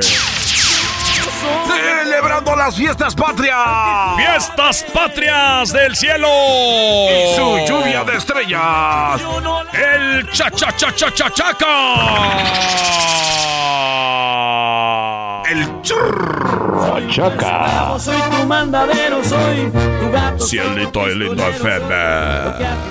La casa de los grandes eventos. La casa de los grandes eventos. Bendigo que no solo un beso sé. El Chaca de la Sierra y además la sorpresa, Antonio Aguilar y todos sus caballos con alas, sus unicornios. Antonio Aguilar y su grupo de Pegasos. que no te puedo olvidar. Antonio Aguilar. Si viera Aquí los espero, queridos hermanos. Ya estoy confirmado. En mis locos desvelos, le pido a Dios que. El de Zacateca. Antonio Aguilar. Cielito Lindo FM te invita. Cielito Lindo FM te invita a que no te pierdas este bailazo de fiestas patrias con Antonio Aguilar. El día que yo me muera, no voy a llevarme nada. Hay que darle gusto al gusto. Solamente te lo trae Cielito Lindo FM. Patrocinado por el Ángel San Gabriel. Te invitamos para que vengas y des el grito. Ven a dar el grito con nosotros, Cielito Lindo FM, no te lo pierdas. El príncipe de la canción. El príncipe de la canción.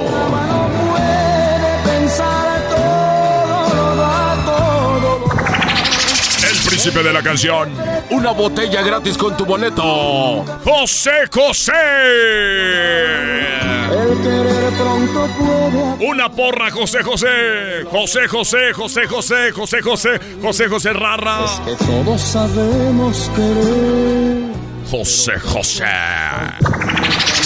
Dando el brindis. Sí, sí, cielito lindo FM. José José llega con todos sus éxitos. Lo que un día fue. Lo que un día fue no será almohada y mucho más. Vestido totalmente de blanco. Vas a buscarme. José José. No tengo nada. Mientras en la tierra se pelean por él, acá en el cielo celebra con nosotros la independencia.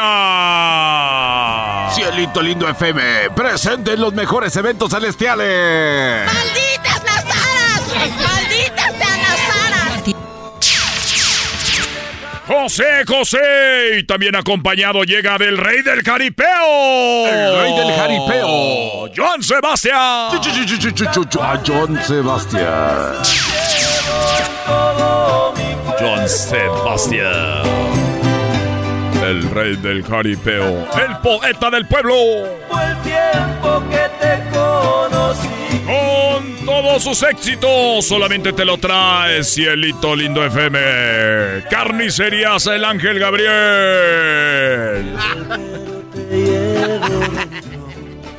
Joan Sebastián. En un ranchito en la sierra. Feliz vivía Manuel. Solamente en Radio Cielito Lindo celebrando fiestas patrias llega la diva de la banda Jenny Rivera. Jenny Rivera. Jenny Rivera. Las nubes van a llorar. Cielito Lindo FM te trae a Jenny Rivera. La, la, la, la, la. Con todos sus éxitos, incluyendo el tema. Ya lo sé. Jenny Rivera. Jenny Rivera. Long Beach. No vas a volver. Jenny Rivera y acompañada con cinco mesas VIP para todas las chacalosas que están en el cielo. Además, señoras y señores, llega. Además. Llega desde Sinaloa, México. Cha, Arriba, cha, cha, cha, Sinaloa. Chalino Sánchez. Al principio dijiste que ya que viniera. Chalino Sánchez. Chalino Sánchez y todos sus éxitos. Cielito lindo FM. No te lo puedes perder. Como maestro de ceremonias, Raúl Velasco. El domingo lo conocíamos y lo presenté como el charro sexy. Señoras y señores, estará también con todas sus rolitas Valentín Elizalde. Valentín Elizalde. Por ser así, entre tantas mujeres. El Vale. Me gustas tú, tan solo tú. Con todos sus éxitos.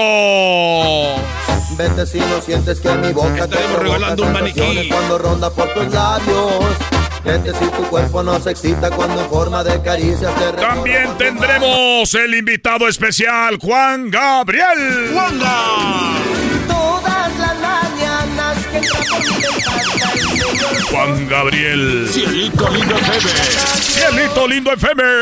El lugar de los grandes eventos. Ah, perdón. Un problema. Dice don Joaquín que está vivo todavía. Ah, no viene.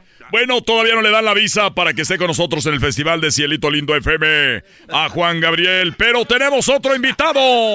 ¿Cuál don es el otro José invitado? Alfredo Jiménez. Con dinero y sin dinero. Jojo José Alfredo Jiménez. Sí, Alfredo Jiménez y todos sus éxitos. Y mi palabra es la ley. José Alfredo Jiménez. No vale nada la vida. Cielito Lindo FM. Aquí en el cielo te trae todos los artistas. Tráete suéter porque se siente mucho frío. Todos los artistas que se han venido al cielo.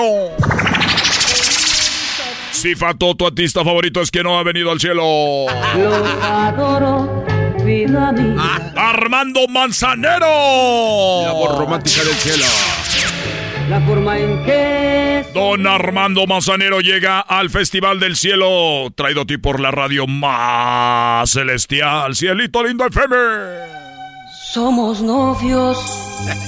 Todo eso lo vas a vivir solamente con nosotros en el Festival del Cielo. de seguridad. No, no, aquí Puerto. Margarito va a estar como comediante invitado. Está bien, está bien. Así Margarito como invitado especial y Sammy. Como siempre, Sammy. contentos y alegres. Aquí en este lugar tan bonito, ¿no? Edificios, todo. Esa gente Así es, señoras y señores, no te lo vayas a perder, es completamente gratis. Juan Gabriel. Cielito Lindo FM, Juan Gabriel, José Manuel Zamajona, Sergio Vega. Sergio Vega, Antonio Aguilar, José José, Joan Sebastián, Jenny Rivera, Chalino Sánchez, Valentín Elzande, Juan Gabriel, José José, José José Alfredo Jiménez, Armando Mazanero, Tuto Torbañero, muchos más. Y si no está tu favorito. Antojitos invita, Antojitos mexicanos. Si no está tu artista favorito es porque no está en el cielo. Hasta la próxima. Hoy no le gustó Erasmo. No le, ¿Cómo no te va a gustar? No le gustó la palola. No le gustó la palola a la Choco. No le gustó la pariorito. Ay, mi viejita. Mi viejita. Eras de la Chocolata en vivo desde Las Vegas celebrando las fiestas patrias. ¡Viva México!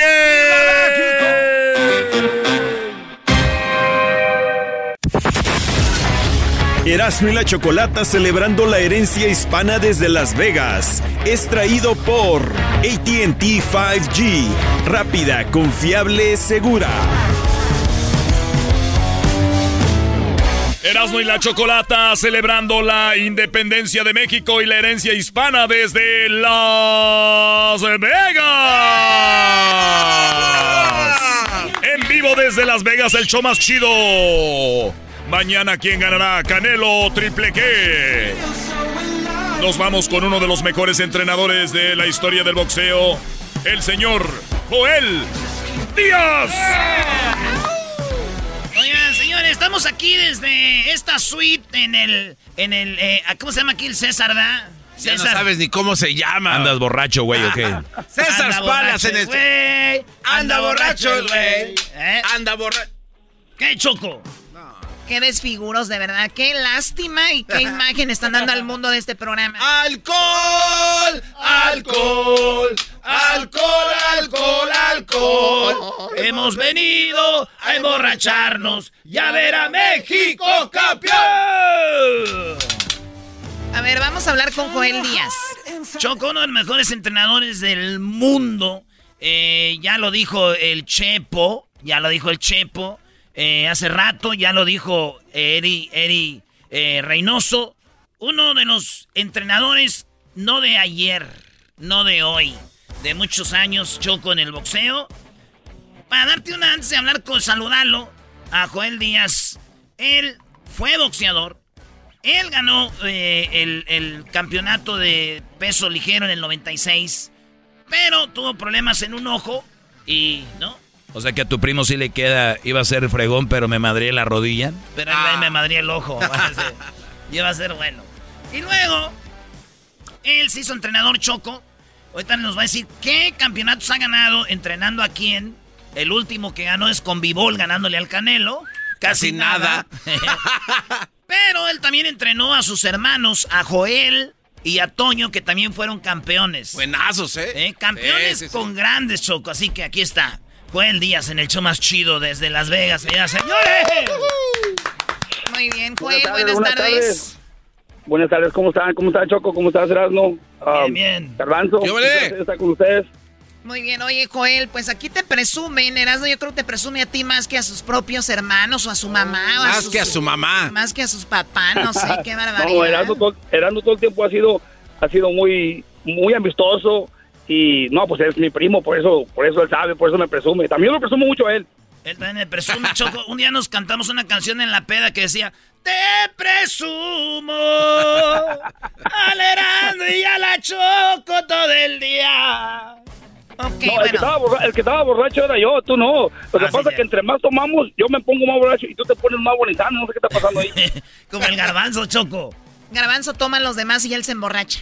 Psicológicamente, mi chava, ve, ve, Choco, así rapidito, un día Garbanzo quería conocer a mi primo, fuimos a Coachella, Indio, ah, y mi primo nos invitó porque él tiene, fíjate, él puede estar en Londres, en el ring, en Las Vegas, en, Rusia. en Rusia, pero se acaba eso y él regresa donde él le gusta, Choco, tiene sus caballos, sus chivas, y fuimos a los pajaretes.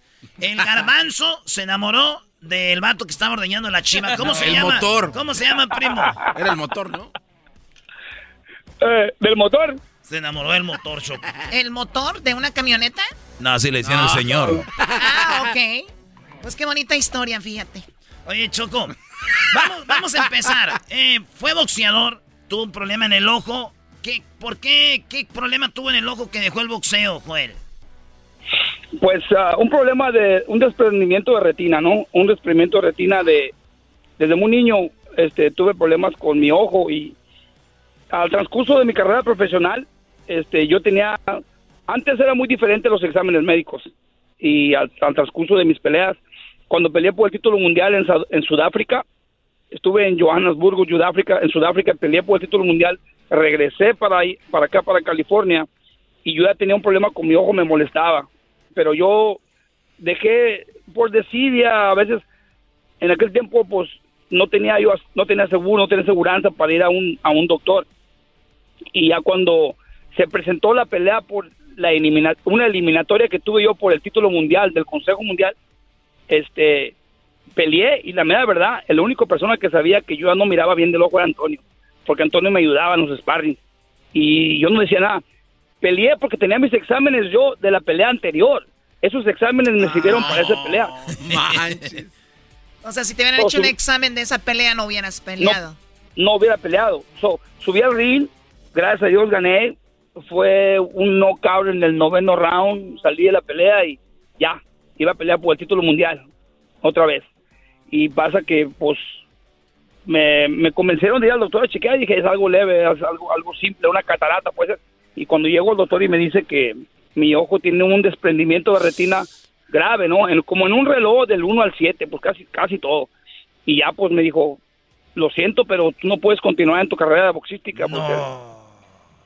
Y, y yo no le creía, tuve que tomar este otra opinión de otro doctor y el otro doctor me dijo lo mismo. Eso fue cuando mi carrera se terminó y fue triste porque honestamente fue lo único que yo sabía hacer. Fue el, único deporte que yo practiqué desde niño desde que llegué a California, este, yo no jugué ningún otro deporte más que el boxeo y esa fue mi vida y gracias yo estoy aquí. Es como si un, un eh, jugador de fútbol le dicen tiene accidente y se mocha una pata, Choco. Sí, o sea, es algo... Pero bueno, tú supiste, eh, además el boxeo, supiste cómo permanecer en él y, y aún así triunfar, pero desde, desde otro lado, desde la esquina, ¿no?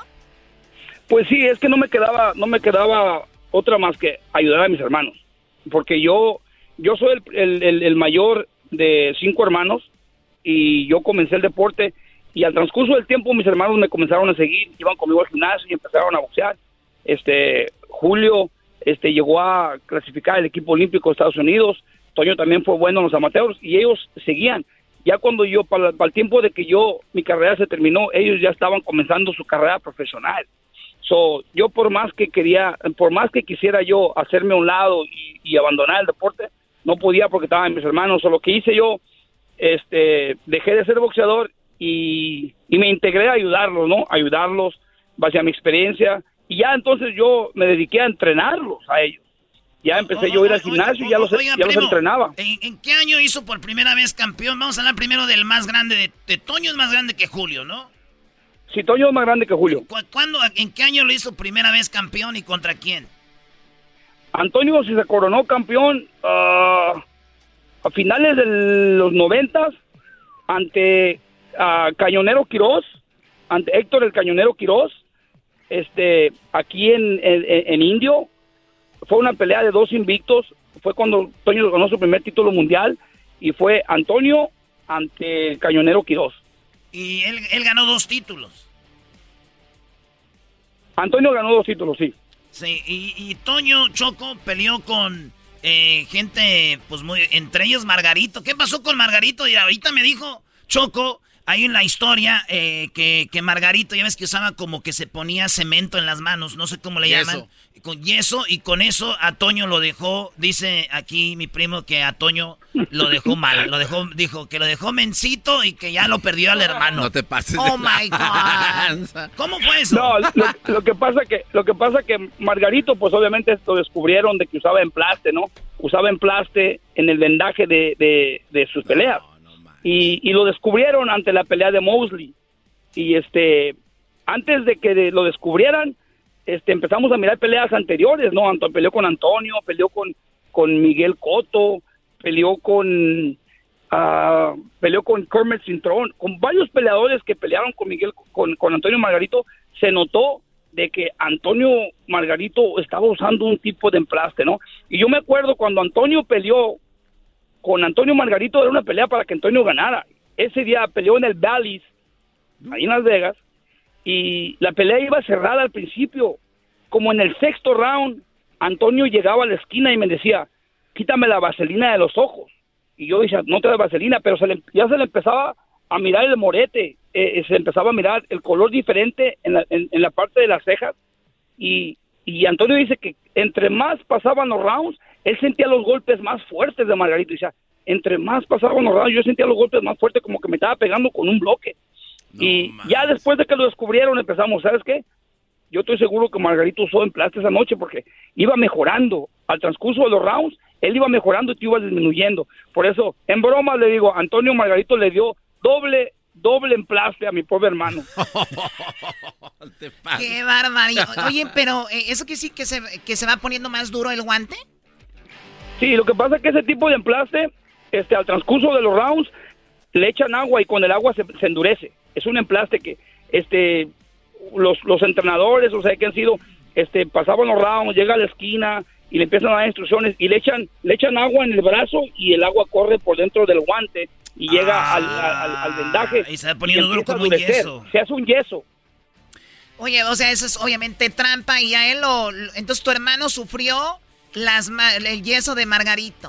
Ahí sufrió. Oye, también peleó con, con Mosley Choco, eh, Toño, y fue dos veces campeón del mundo. Y Julio, tres títulos también. Y ya ves, hablamos con el entrenador del Canelo hace rato y nos dijo, Joel Díaz nos ganó un campeonato. Ustedes les ganaron un campeonato a ellos con Julio.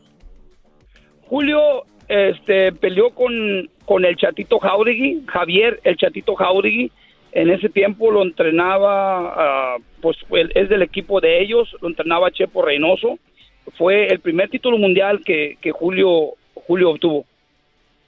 Y, de ahí se aventó tres chocos. Pues ahí estás, mira, el campeón una vez, Toño dos, Julio tres, este, eh, el Erasmo, el más perro aquí. Todo, una familia de, de, exitosos. no más de Brody. También mi, primo, eh, también mi primo ganó un campeonato. Estuve siguiendo cuando hicieron un torneo que también mi primo ganó su Oh, la pelea más chafa. a ver, a ver, ahora entiendo por qué el Diablito le dolía mucho porque le echaron también al Erasmo sus guantes yeso. Ah, no, no, no, Joel, por favor, no te prestes. También usas templaste, no puedes. Mi primo Toño me dijo, dijo, yo la sufrí que la sufre el puerco del diablito, así me dijo. Joel, Erasmo pagó, pagó para que aventaran la, eh, la bandera blanca al, al, ring, ¿eh? No, no te prestes a esto, Joel, por favor. no, no, no. No creo, no creo, Mi primo no creo que haga trampa, mi primo es derecho. Derecho, eh, mira. Oye, entonces ahí está la historia, Choco, detrás de Joel Díaz. Pero después se hizo él, este, como dijo el entrenador, ganó sus campeonatos, pero empezó a entrenar un morro, Choco, que era un morro muy pobre. Y después se hizo uno de los mejores del mundo. Y mi primo como entrenador le ganó a Paquiao, a Márquez, Jesse Vargas, entre otros, con el Desert Storm, la tormenta del desierto llamado eh, Timothy Bradley. Oye. Sí, cuando, cuando, Timothy Bradley llegó a mí, este, él me dijo que lo entrenaba, me dijo, Joel, yo te he mirado, te he seguido tu carrera, yo iba a tus peleas cuando era niño, y me dijo, tú me entrenas, ya miro que estás entrenando a tus hermanos, tu hermano Julio, tu hermano Antonio, y, le dije, pues claro, yo te entreno, no hay problema. Y lo comencé, por cierto que Timothy Bradley, un peleador que lo tuve entrenando como seis meses para mejorarle su, su estilo, ¿no? Porque tenía un estilo olímpico, rapidez, movimiento, y poco a poco fui acomodándole un poquito su, su, su poder, su, su este, estabilidad de sus pies. Y ya cuando comenzamos, cuando lo debutamos, ganó por nocaut el primer round. Y, y, luego seguimos peleando constantemente aquí y allá, una promotora aquí, una promotora allá, hasta que lo descubrió este un promotor tenía 10 peleas, le ganamos a un peleador de África que iba invicto. Y de ahí pues nos fuimos poco a poco. Y hasta que llegó la oportunidad de pelear por un título mundial, él por cierto que trabajaba en un restaurante, él era mesero en un restaurante y llegó a un punto donde no tenía dinero, no tenía dinero y íbamos a pelear en Cancún con José Luis Castillo. Y José Luis Castillo no hizo el peso. Y Bradley emocionado porque iba a pelear con un peleador este un mejor, uno de los mejores peleadores en México que era José Luis Castillo. Me acuerdo que dos días antes estaba en el gimnasio yo entrenando y llegó el entrenador de, de Castillo que es mi amigo don Rómulo Quirarte que lo respeto mucho y me dice Joel ¿sabes qué? No creo que vaya a ser el peso Castillo. Le dije, no, por favor, don Rómulo, no creo, no creo que vaya a ser el peso. Pues el día antes del pesaje, en la tarde, me dijo, Joel, a mí me da mucha pena, yo voy a agarrar un vuelo, me voy a regresar porque me da vergüenza enseñar la cara. El día del pesaje, este muchacho no va a ser el peso. Y yo no, yo me aguanté, yo no le dije nada a Bradley, yo no quería decir nada para no, para no decepcionarlo. El día del pesaje, yo todavía sabía, el día en la mañana, el día del pesaje, don Rómulo me llama a mi cuarto, me dice, dijo, yo me voy Dice, este muchacho trae cuatro libras arriba, no va a pelear. Y Bradley le dieron un anticipo de dinero para prepararse para la pelea, la promotora, y fuimos a, Cancún. Él no tenía dinero, trabajaba de mesero. Me acuerdo que cuando llegaron todos al pesaje, a la ceremonia de pesaje, este José Luis Castillo estaba tirado, estaba deshidratado. Y cuando dijeron que no iba a pelear, el Bradley se soltó llorando. Dijo, no, no, no, yo peleo con él, no importa lo que pese, yo peleo con él. Y él le gritaba a, a Don King, le decía, Don King, por favor, I'll fight him. No importa en qué peso sea, yo peleo con él. No, no puedes, no puedes. Bueno, toca de que tratamos de agarrarle un, tipo de compensación, algún dinero, o algo por la promoción. Dijeron, no, no, no podemos. Sobre todo el entrenamiento este, se echó a perder. Al regresamos para California y todos tristes porque no peleó y pues el trabajo fue en vano, no le pagaron a él, no le pagaron a mí. A los pocos días nos llaman eh, que una oportunidad para pelear con, con Junior Witter, que era un campeón que llevaba cinco años sin perder una pelea. Ay, güey. Llevaba cinco, años, sin perder una pelea. Cada peleador estadounidense que iba para Inglaterra le ganaba. fuimos a Inglaterra, llegamos a Inglaterra y es una historia para mí que nunca se me va a olvidar. Llegamos a pelear contra Junior Güero. Desde que llegamos al aeropuerto y entramos a Customs ahí, ahí luego, luego, me, eh, ustedes vienen a pelear con Junior Güero. Sí, no, pues van a perder. Vienen a perder, pues, de vamos a... Ya llevamos toda contra. Llegamos al hotel este, usamos ahí un tipo de estrategia, le dije, ¿sabes que Vamos a agarrar cinco habitaciones. Desde que llegamos dijeron, no, you can't check, no, no se pueden agarrar sus habitaciones hasta las 3 de la tarde. Hijos de su y, y, eran las 9 de la mañana. Tuvimos que dormir en el lobby hasta las 3. Y cuando nos dieron las habitaciones, la única habitación que no servía al aire acondicionado era la habitación de Bradley. Ah, qué hijos de la... cambiamos, cambiamos habitaciones y le dimos la habitación de Bradley a uno de los entrenadores a un señor que era condición físico, condicionado físico y en la noche le tocaban la puerta y todo el tiempo pasaba algo en la habitación. ¿No era El Salvador, está seguro? o sea que llevaba cinco años invicto, pero siempre tenían ahí entonces sus trampas. Bueno, pues yo empecé a notar cosas, cosas raras al punto donde tenía que estar en un... Eh, eh, llegamos allá un lunes y lo iba, a pesar, lo iba a pesar la comisión. La comisión de Inglaterra iba a pesar a Bradley el martes y no podía excedir un cierto tipo de peso porque si él excedía el, peso que ellos decían, lo, iban a estar chequeando cada, cada día. Y eso psicológicamente, le, este, pues cansa al peleador. Y me acuerdo que llegó la comisión y lo pesaron. Y yo traía una báscula de Bradley que llevamos nosotros y estaba una báscula en el gimnasio. Y llega la comisión con su báscula y se sube Bradley a la báscula y, y pesa pesa 147 y el, la pelea era 140 y no debería excedir 144. ¿Siete? Yo lo miré. Arriba siete arriba y luego me hizo la comisión, está arriba de peso, lo vamos a chequear todos los días. Le dije, no, no, no, discúlpeme, le dije, él, él no está pesando 147, él está pesando 144. Son eso, le dijo, permítame, y trajo la, traje la báscula del gimnasio y la báscula de Bradley y la báscula de ellos. Tenía tres básculas.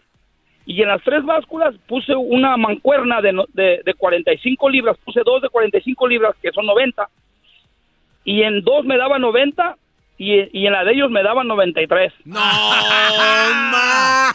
No, de O sea que estaba, o sea, tenían de, esa estrategia ellos. ¿Qué tal, estrategia. Oye, pero estas cosas, Choco, hay una entrevista, perdón, eh, estamos con Joel Díaz, eh, uno de los mejores entrenadores de... Sí, oye, eh, sí, tómenle, tómenle.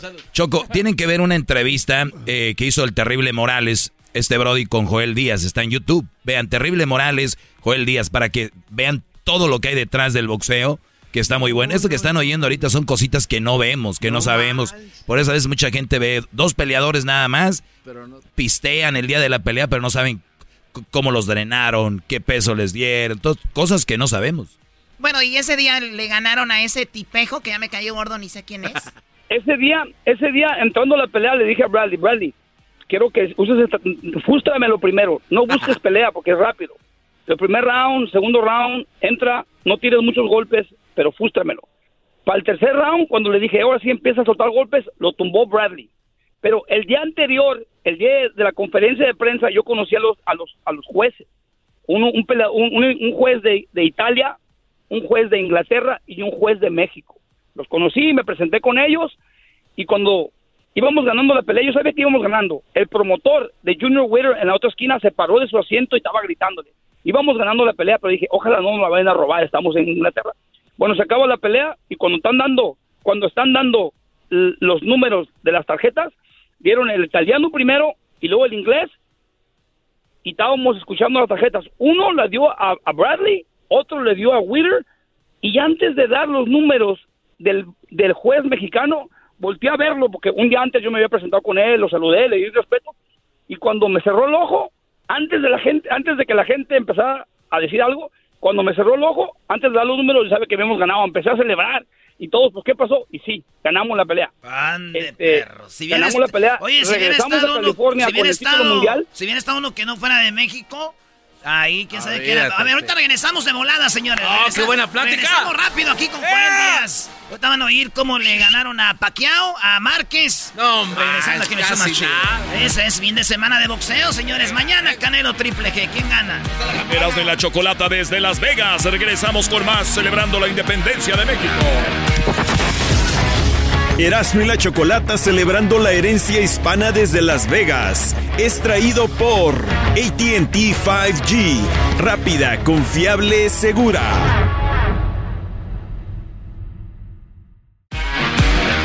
Erasmo y la Chocolata en vivo desde Las Vegas. ¡Eso! Increíble las historias de boxeo. Estamos con Joel Díaz, entrenador que pues eh, en algún momento, y un día me regaló mi primo aquí un, un guante firmado por Paquiao Choco, que para mí de los más grandes, me dijo, tenga primo. Y ahí lo tengo autografiado por, por eh, Es el que quería rifar en no sé dónde. Qué bárbaro, no, te pasas de la... lo andaba rifando. este guante. No, no, se crea. Qué bárbaro eras. Eras no, Eres capaz. Oye, Márquez, uno de los mejores boxeadores de la historia. Paquiao, el mejor de la historia. Sí. Eh, Jesse Vargas, de los mejores. Eh, aquí mi primo como entrenador les ganó con Timothy Bradley, que lo hizo él desde abajo. Y ahí está Choco. Bueno, eh, para los que le van cambiando, nos contaba una historia donde obviamente trataron de como hacerles la vida imposible y ganaron una pelea en Inglaterra y nos quedamos ahí donde ganaron por decisión. ¿Y qué, y qué pasó al último, primo, con eso? Pues ganamos el título mundial allá fue el primer título mundial que ganó Timothy Bradley en Inglaterra. Regresamos a California este, con el título mundial y se abrieron muchas puertas, ¿no? Ya de ahí comenzaron las peleas grandes para Bradley. Ya Bradley le ganó a Kendo Holt.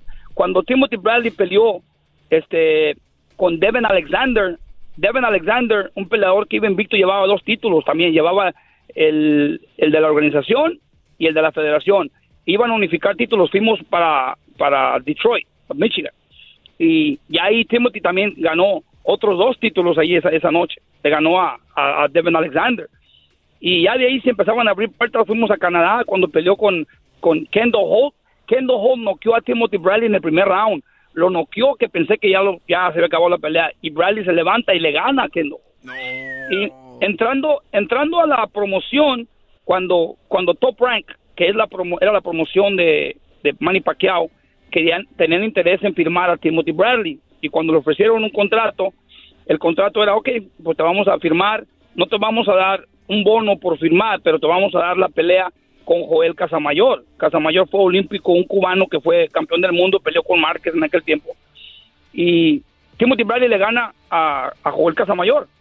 Y ya para la próxima ya recibimos la llamada que íbamos a pelear con Manny Pacquiao. No fue algo totalmente diferente. Una oportunidad ante Manny Pacquiao. Obviamente era una pelea de las más grandes porque es, es, eh, la cima del boxeo, ¿no? Fuimos a pelear ante Manny Pacquiao. Timothy Bradley hizo todo de su parte, trabajó, entrenó, peleó. Salimos con la victoria esa, esa noche, pero la mera verdad, esa noche celebramos por cinco minutos porque después de ahí toda la gente se volteó a, contra nosotros. Este, como yo le repito a toda la gente. ¿Por qué, ¿Por qué en contra? ¿Por qué? Porque hasta el promotor, el promotor se puso en contra de Bradley diciendo que no había ganado él, que los ah. jueces no sé por qué dieron esa decisión, que no se la merecía. Todos los fanáticos, bueno, por cierto, primo, si usted, si cuando miren la entrevista que hice con, con el terrible Morales, hubo veces donde yo tuve que cambiar Timothy Bradley tuvo que moverse de su casa donde vivía porque recibía amenazas de muerte, cartas, amenazas de muerte. A mí, este, una vez fui a Santa Mónica y un grupo de filipinos se me acercaron, pues me querían, me querían golpear, que porque yo les había robado a la pelea de Pacquiao. a, ese, a ese nivel. Yo creo que, a ver, Pacquiao es muy querido, y cuando tú ves un boxeo, una pelea de boxeo, como que tú ves más fuerte al que le vas tú y cuando pega lo ves más grande que cuando pega el otro. Porque cuando pega el rival dices tú, ay no, no le dio. O sea, quieres como ignorarlo. Sí, sí, sí. Y creo que también en eso, en eso se va. O sea, pero entonces los filipinos después de la pelea te, te acosaban. Sí, no, no, yo iba con mis niñas, fui a, Santa Mónica y había como un grupo de cinco o seis filipinos y empezaron a, insultarme y, y agredirme como y yo pues no iba con mi familia, llevaba una niña en una carriola, ¿no? Y, y pues se vienen acercando y que, que lo que hicimos no estaba bien, que le robamos la pelea a Pacquiao. Y le digo, mira, yo lo, único que hago es sentarme a mi peleador, yo no soy juez, yo no conozco los jueces, yo dejo a los jueces que hagan su trabajo. No, no, pero, y pues se calma, llega el seguridad y eso, pero yo tuve que cambiar hasta mi rutina de la mañana, yo iba a un lugar donde compraba un café y la gente desde que llegaba me empezaba a atacar, hey, ¿tú crees que sí ganaron? A mí, yo lo que hice, preparé a mi peleador, lo llevé a, pelear. Los jueces yo no los conozco, la promoción hace su trabajo. Los jueces dieron, dieron, le dieron la ganada a Bradley, yo salí con la victoria, pero Timothy Bradley, me acuerdo esa noche, esa noche, lloraba, decía, ¿por qué la gente me ataca así? Yo hice lo mío. Él, veníamos otro día en un, ah, en un que mandó la promoción. Primo, sí, esta pelea fue en el 2012, Choco, cuando le ganan a Pacquiao. Y en el 2014 es la revancha cuando Pacquiao le gana a, Timothy. Riley, sí. Ok, ¿qué pasaba en el autobús? En el autobús todos venían callados. Duramos todo el, recorrido de, desde Las Vegas hasta Indio. toda la gente callada, la familia callada. Todos venían tristes porque el, el, mundo del boxeo nos estaba acusando de como que nos robamos algo, ¿no? Como que le robamos algo al mundo del box porque la pelea no se la merecía Bradley, que merecía, la merecía Pacquiao. Cuando llegamos a la casa de Bradley, a los pocos días empezaron a llegar cartas de amenazas, este, llamadas, llamadas a su casa, amenazas de muerte. Él tuvo que salirse de esa casa y irse a vivir a otro lado. Estuvo triste porque yo iba a su casa y él lloraba, decía, este, se siente feo. Sí, ya, ya, ya. casi, Sí, primo, ya casi no tenemos tiempo, pero Choco nomás para decirte, peleó tres veces con, eh, con Pacquiao, que en la última pelea, eh, él perdió dos peleas nomás, Timothy Bradley, y dos fueron con este vato. Le ganó a Juan Manuel Márquez, que Juan Manuel Márquez nunca pierde. Ese vato, todos los que le ganan siempre dicen eh, que le robaron. Ese vato. Este, entonces, este estuvo chida su carrera, Choco. No, pues qué padre, qué, qué bonita historia detrás de los boxeadores también. Y que obviamente digo, Joel Díaz está ahí en los récords del boxeo. Sí, sí, sí. Felicidades, Joel, por todo tu trabajo. y nos dijo, muchísimas gracias. Nos dijo Eri León, Eri León, Eri eh, Reynoso que él recibió ya dos veces el mejor entrenador del, mundo. Eh, le dieron su premio. ¿Usted cómo le se ve cerca? ¿Qué, qué necesita ahí?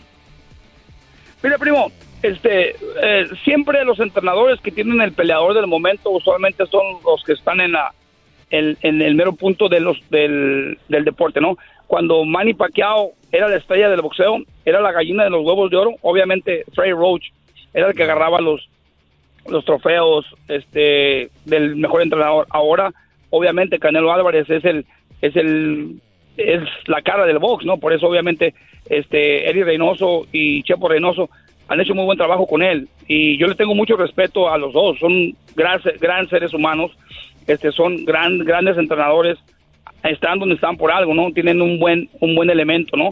Y esperemos mañana, mañana ver a Canelo Álvarez, este, salir con la victoria también, pues vamos a apoyar a nuestra gente, ¿no?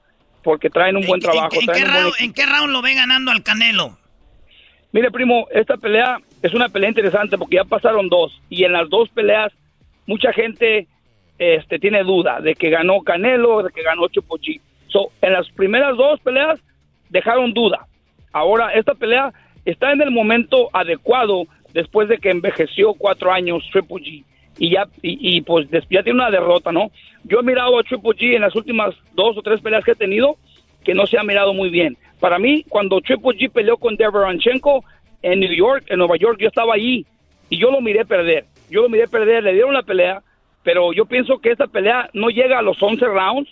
Canelo lo para a, a, a ver, a ver, a ver, a ver, a ver otra vez. Señores, ahorita viene este Gonzalo de volada y, te, y luego terminando Gonzalo que nos diga para ustedes que van a apostar, ustedes que le van a meter dinero al boxeo, a la pelea, alguien que sabe que es entrenador, que tiene historia, que nos diga cómo ve la pelea, porque acuérdate Choco, mi primo estuvo con Vivol, Vivol le ganó al Canelo.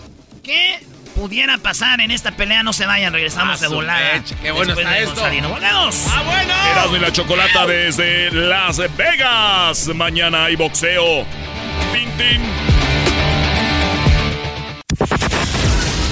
Erasmo y la Chocolata, celebrando la herencia hispana desde Las Vegas. Es traída a ti por Target.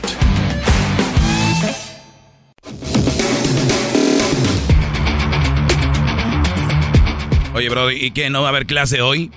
Oye, Doggy, tenemos una plática de boxeo. tú, siempre tienes tu clase. No, está buenísimo, Doggy. Ah, estamos fuera del aire y platicando con Joel Díaz, gran entrenador. Si ustedes se han perdido la plática que ya tuvimos, está, está el podcast para que no se lo vayan a perder. O escuchen la entrevista antes de que sea la pelea porque si no, después no va a tener sentido. El podcast está en Spotify, iTunes, TuneIn, Pandora, iHeartRadio. Está en, en, todos lados. El podcast se llama Erasmo y la Chocolata. Y bueno, bienvenidos a mi clase. Hoy les voy a dar la oportunidad que esté en mi clase Joel Díaz, que él, Choco, creas o no, él es uno de mis alumnos. Ay, por favor. Yo soy alumno del Doggy, discúlpeme. Ah, ¿en serio? alumno del Doggy. el maestro Doggy. Choco, este Brody hace su trabajo. Llega y se va con sus animales, cuida a la familia, hace de todo. Hay brodis que no los dejan hacer sus hobbies. Él tiene sus hobbies. Él es un brody que es un alumno mío. Y por cierto, nos quedamos, para los que le van cambiando en esta clase el maestro Doggy desde Las Vegas. Muy buenas tardes. Mañana es la pelea aquí. Joel Díaz nos va a decir cómo ve esta pelea desde el lado de un profesional y por qué ganaría Canelo o por qué ganaría Triple G o por qué sería un empate. ¿Por qué, primero pregunto, ganaría el Canelo, Joel Díaz? Bueno, Canelo, Canelo gana esta pelea, ¿no? Porque primero que todo, Canelo ahorita es, es la cara del boxeo, ¿no? Si, si Canelo pierde esta pelea mañana, yo pienso que se devalúa mucho el box, porque Canelo ahorita todavía le queda un rato en el deporte.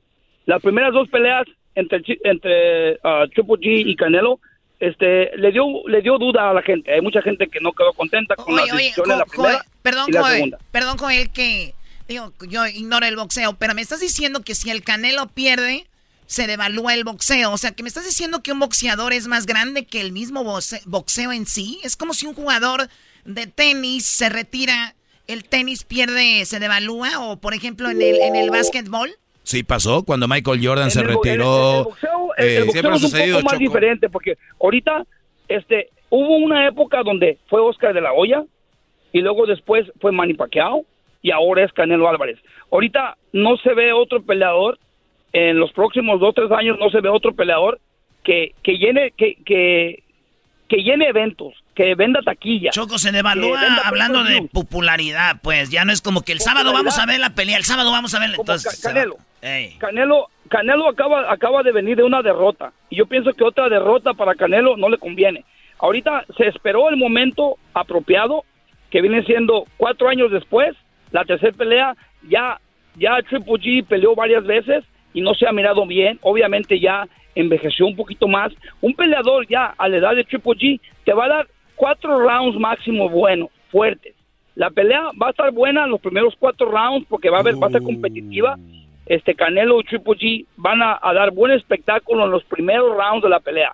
Ya cuando Canelo empiece a agarrar su segundo aire y Triple G le empieza a caer la edad encima, empieza a disminuir y es cuando Canelo empieza a elevarse. La pelea no llega a decisión. Yo para mí, en mi experiencia, la pelea antes del onceavo round, Canelo para a Triple G en esta pelea y deja una decisión clara para el público de que la tercera es la vencida. Oye, pero, pero para los que más o menos, mira Choco, Cristiano Ronaldo, 37 años, un vato que come, que duerme, que se hace todo para su cuerpo. Su cuerpo le dio hasta los 37. Ya este torneo, ya, ya, vemos que no corre igual, ya no a 37 años. Pero fíjate, son eh, atletas de alto rendimiento desde niños. Sus músculos están siempre trabajando, entrenan, entrenan. Al otro día de un partido de fútbol, entrenan, entrenan. En el boxeo, imagínate, Choco.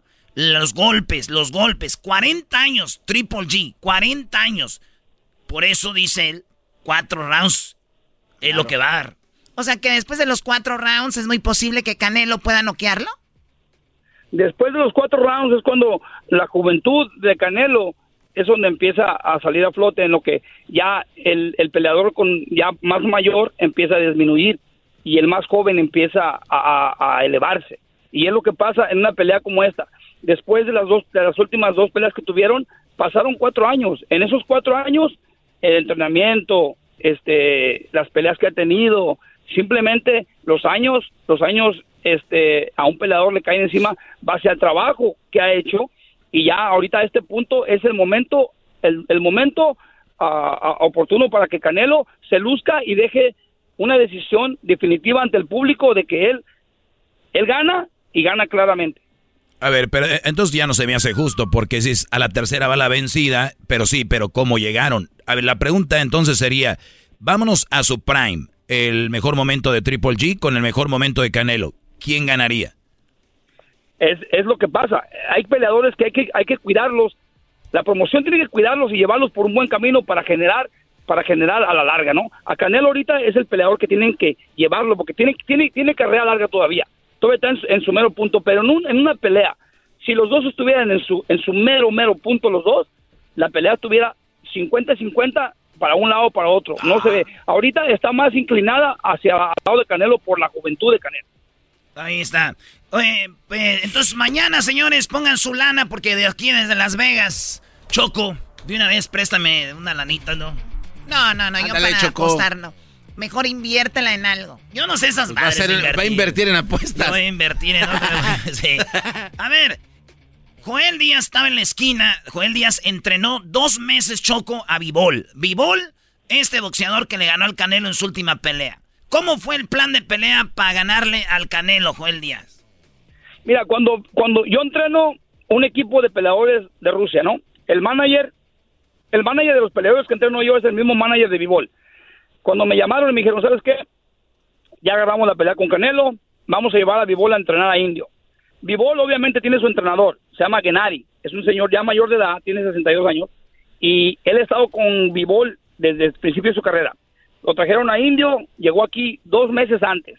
Canelo siempre ha tenido su estrategia, ¿no? Él ya sabe con quién va a pelear la próxima pelea después de esta, pero él nunca lo dice faltando un poco tiempo antes de la pelea. Cuando llegó aquí, este, me, yo había trabajado con mi volantes, empezamos a, trabajar y luego me dice, no creo que vaya a pelear, me dice Bivol. Digo, vas a pelear. Canelo ya sabe que va a pelear contigo, nomás que no lo va a anunciar todavía. Entonces me dice, no creo. Él estaba demoralizado por el problema que había en Ucrania y, Rusia, que tuvieron que entrar abogados y todo, porque la pelea no iba a, no iba a suceder base al, problema que había entre Ucrania y Rusia. Y él estaba demoralizado porque dijo, no, no, no, no la van a tomar, no la van a dejar, el gobierno no va a aprobar la pelea yo le decía, sigue, sigue entrenando. So, nos unimos, el entrenador de allá, el entrenador, yo, el manager, Antonio y todos, hicimos un equipo, vamos a hacer este plan de pelea. Para ganarle a Canelo necesitas frustrarlo. Necesitas meterle muchos jabs al principio, no dejarlo que entre, mantenerlo afuera. En cuanto Canelo empiece a frustrarse, pierde la cabeza. Canelo va a venir a pegarte golpes en el brazo para cansarte el jab, porque él sabe que tú tienes un jab muy bueno. Bivol entra y sale y tiene constancia con su jab. Exactamente lo que, lo, que, lo, que hicimos en el plan de pelea, eso pasó. Cuando entramos, el primer round, Canelo le empezó a pegar en el brazo a Bivol para cansarle el jab. Para eso yo iba a tener una bolsa de hielo. Cuando llegaba a la esquina le ponía hielo al brazo y decía, sigue usando el jab. En el segundo round, yo miré que todo el jab que le pegaba Bivol a, a, a Canelo en la frente le molestaba. Canelo quería entrar y no lo dejaba. Ya cuando Canelo se empezó a frustrar, llegaba a la esquina y ya está frustrado, no lo dejes. Hasta en momentos donde Canelo se retrocedía y le decía, ven, le decíamos, no le juegues ese juego. Cuando te diga, ven, déjalo, que venga a ti. En muchas ocasiones, y todavía hicimos el plan de que yo le dije, ¿sabes qué? La pelea, porque es Canelo Álvarez, la pelea la vas a ganar tú, pero la van a dar empate por no darse la perdida a Canelo. Por eso a las apuestas estaban, si apostabas 100 dólares, ganabas 1800 si la pelea era empate. Nosotros apostamos al empate, porque sabíamos que íbamos a ganar, pero no nos la iban a dar, porque es Canelo Álvarez.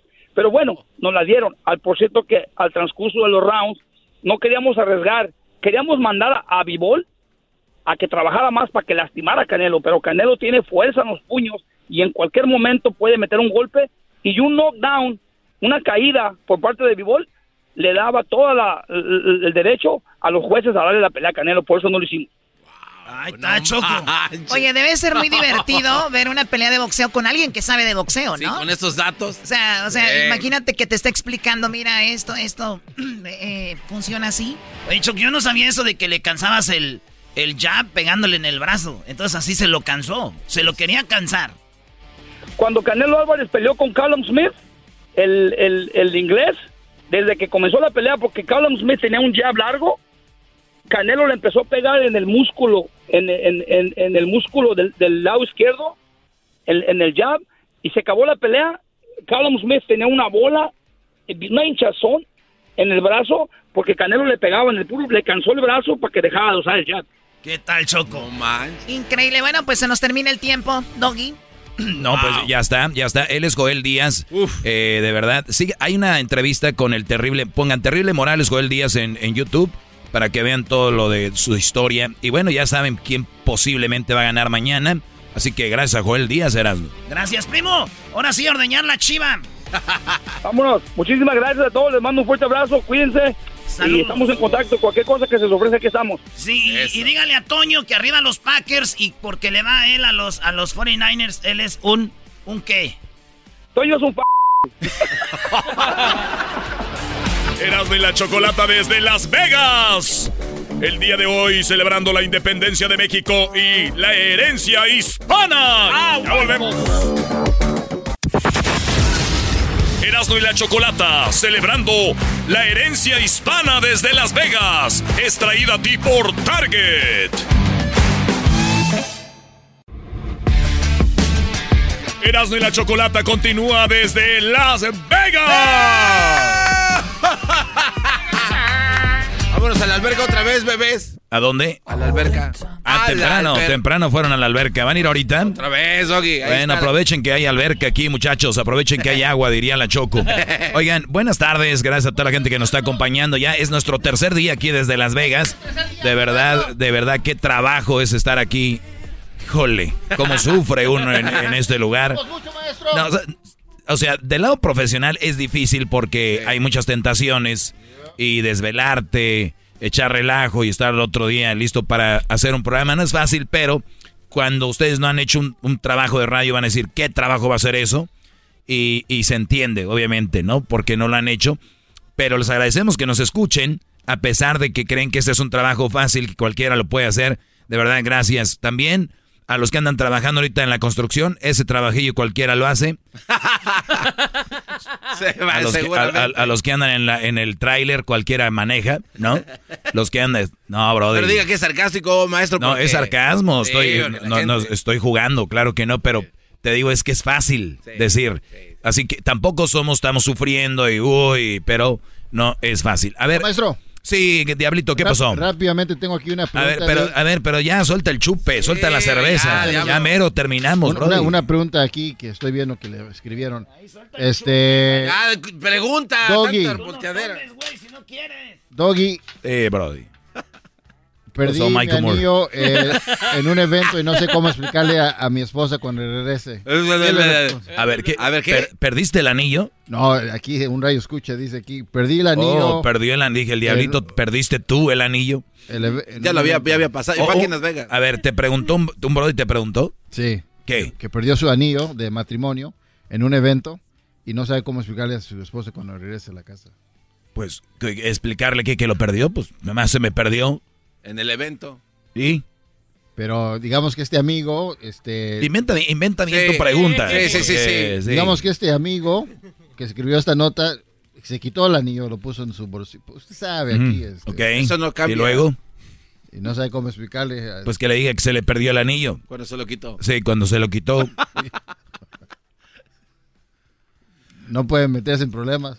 Sí. Sí se puede meter en problemas. A ver, maestro, maestro, eh, juegue por favor con el diablito. Sígale la corriente un poquito, dígale. Sí, sí, sí, no, sea tan básico. Métele emoción, no A ver. güey. Eh, güey, ¿cuál que no seas man? ¿Cuál que no seas man? Espérate, tú. Ya no le den, ya no le den. A ver, el, diablito dice, ¿qué pasa si a un cuate se le pierde su anillo? Es un problema en casa.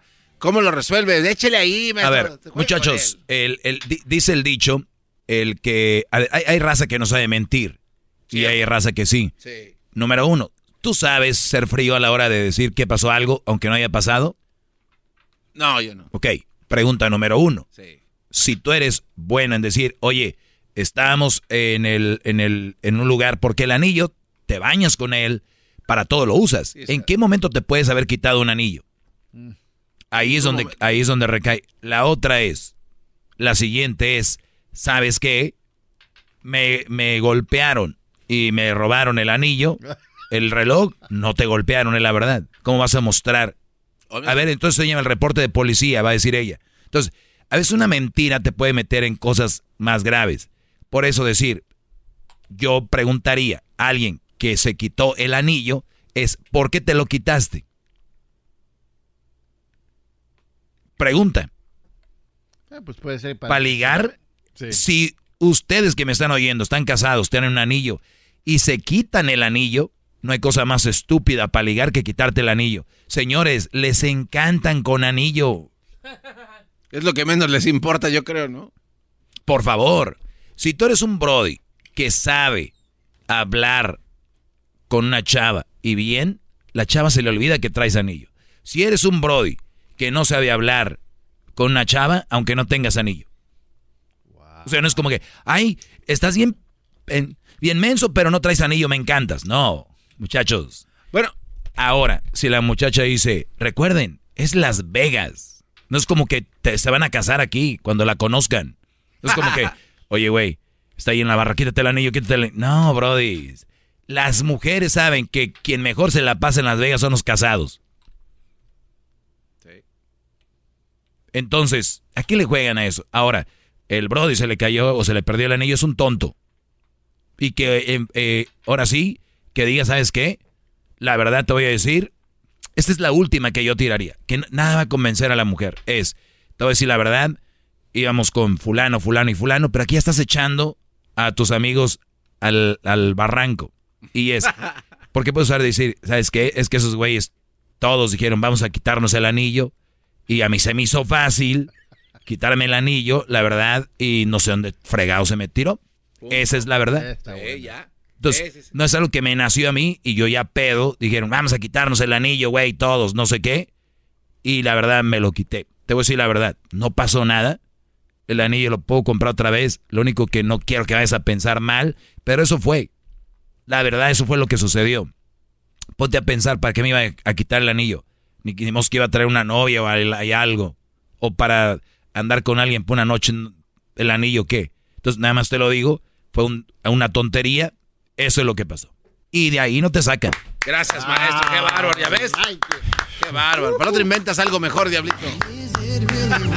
maestro. Ya, ya, ya. ¿Y, si usted me presta su anillo? ya, vamos. No tengo anillo, güey. Ya, regresamos, señores. Ya volvemos. Erasmo y la Chocolata celebrando la herencia hispana desde Las Vegas. Es traído por ATT 5G. Rápida, confiable, segura.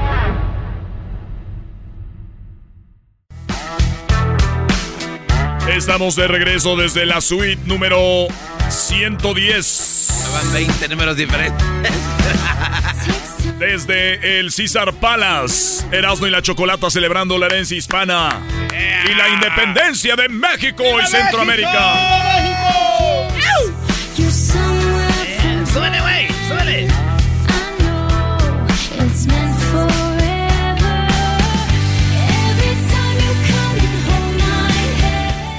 No pusieron música más bárbaros, bro. Oigan, buenas tardes. Eh, aquí desde Las Vegas, eh, tal vez nuestro último segmento ya. Eh, aquí con el maestro Doggy. Tres días de relajo. Muy bien. Tuvimos la oportunidad de tener a Alejandro Fernández, a Gloria Trevi, Pancho Barraza. Tuvimos también a El Erasmo entrevistó a Kamala Harris, la vicepresidenta de Estados, Unidos, Unidos. No, mira, güey, entrevisté a Obama. Entrevisté a la primera dama, la esposa de Biden. Y ahora Kamala Harris, güey. Cuando yo vaya a Michoacán, allá a la Jara, güey, que me vean mis primos, mis tíos, van a decir, hijo, qué bárbaro. Y yo, ¿qué es, tíos? Qué bárbaro. Van a decir que eres un orgullo. No, van a decir, ¿qué pendejo estás? Eh. ¿Por qué no les dijiste que te dieran papeles? Pues lo dirás de broma. Pero sí, maestro, ¿qué más tuvimos ahora? Bueno, esta, esta semana, maestro.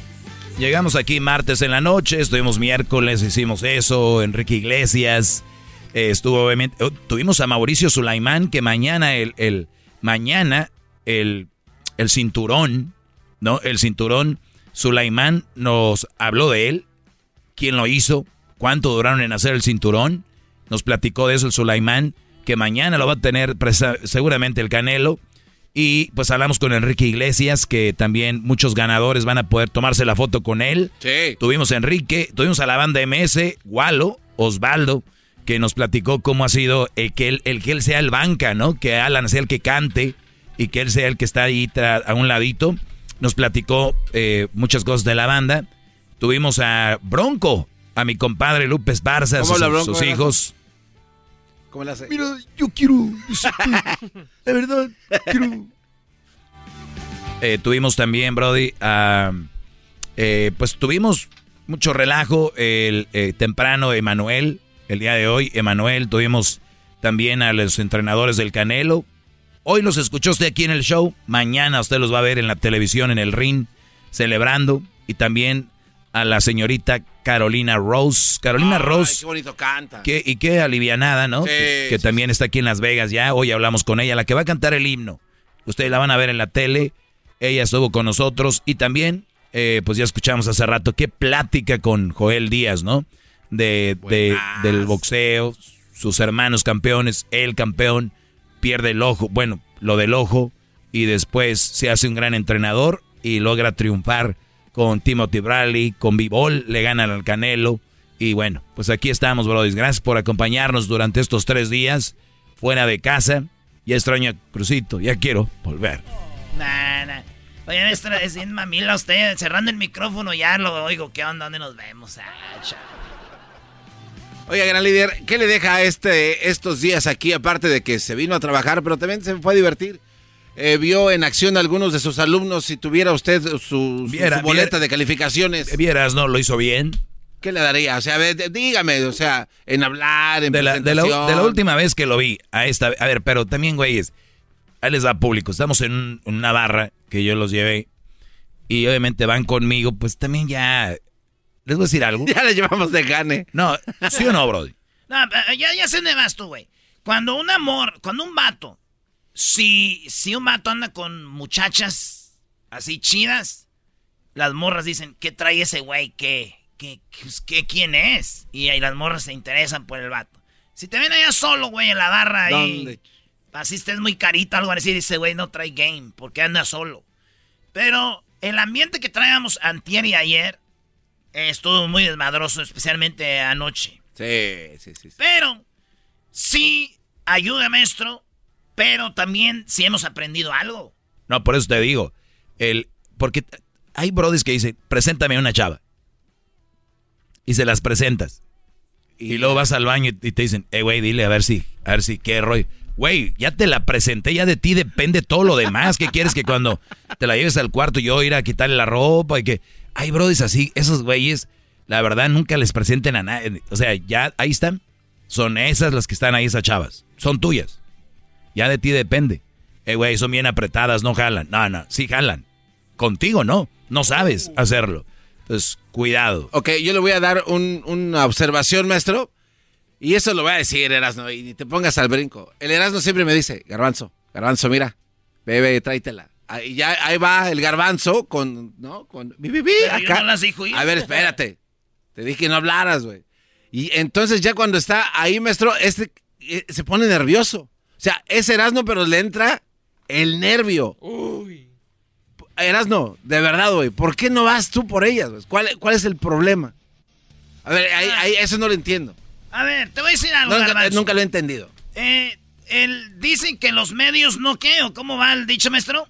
No recuerdo, no sé, que los medios no justifican el final o el final no justifica los medios, algo así. El orden de las cosas no, no eh, altera el orden. Mi punto es, güey, tú quieres andar con un amor. Sí. Y si yo ando solo, te apuesto que yo voy. Pero si yo puedo usar al garbanzo que le encanta el pedo, lo mando. Eh, la neta. Garbanzo. Sí, no, no, eh, pero tenemos al maestro. Eras no, eras, güey. Tenemos a alguien que nos puede dar una guía o sea, de qué? ¿Qué vas a decir, eh, no, pues es que no sé qué. Es pregunta qué. Eh, cuando estamos juntos, Doggy, el Erasmo nunca va por una morra, esa es la verdad. Pero, ¿sabes? Ella te dijo por qué, porque tú vas, güey. Pero, pero, ok. Pero Erasmo, ¿por qué no vas cuando estoy yo y tú me la traes a mí? Ah, bueno, yo te las he traído indirectamente. A ver. Porque yo a veces voy por una morra y trae una amiga. Entonces ya la otra amiga dice, Putz, lo que me tocó. Es más, hasta Luisito un día yo andaba con una morra precisamente aquí en este lobby abajo. y tenía un amigo que era gay. Y, yo, yo dije, pues, si quieres, ahí, ahí, vato. Y, el vato se le quedó viendo a Luisito y como que dijo, papá. Y Luis dijo, guácala. Y después me dijo la morra, ¿qué onda? ¿Qué onda? Es como la, ¿qué onda? Entonces, ¿qué? Así como que... Ay, ¿qué onda? ay, mi amor, ni hables que me excitas. y yo le dije, pues no sé olvidémonos de esas criaturas y vayamos a la felicidad. Muy bien, pero a ver, por último, eh, el ligue es ligue, como sea. Pero si después de ahí ya tú solo no haces el rollo, puede ser que alguien, muchos tienen el wingman, que le llaman, ¿no? Tu, tu, ala, el que te hace el paro. Y a veces eh, eso suele suceder mucho, pero úsenlo como cuando tú tienes como dolor de cabeza, que te tomas una pastilla. O sea, úsenlo como una, una herramienta más, ¿no? Que no sea el, el diario. Pero, güey, a ver, si yo estoy en un lugar, Las Vegas, voy, voy a estar dos días, y voy a estar yo viendo, siguiendo tus reglas, güey, cuando yo puedo usar al garbanzo o a Luisito, que tenga, que vea Luis, que imagínate Luis. Una vez andamos con Luis, ahí en el, en el, aquí en el, fue aquí en el Caesar Palace. Había un vato que era eh, gay, así. Y, se le quedó viendo a Luis. El de pantalones blancos. Pero ese güey andaba con dos morras bien bonitas. Y le dije, Luis, dile que les invitamos un trago para que el vato acá contigo. Luis fue y se ¿y qué tal? Maestro, vimos que me está diciendo, ay, ¿por qué no fuiste tú? Porque ahí hay forma ahí, maestro. Digo, esa estrategia está bien, yo no estoy peleado con eso. Nada más era si tú tuvieras algún problema que no le has platicado al maestro, eso es todo. O sea, yo, si yo, no digo que no. pedo, no le voy a decir este güey. Ay, ay, ay, te vas a poner salsa. Maestro Doggy últimamente ni sale. ¿Cómo no? No, no. no lo ves. Soy más selectivo.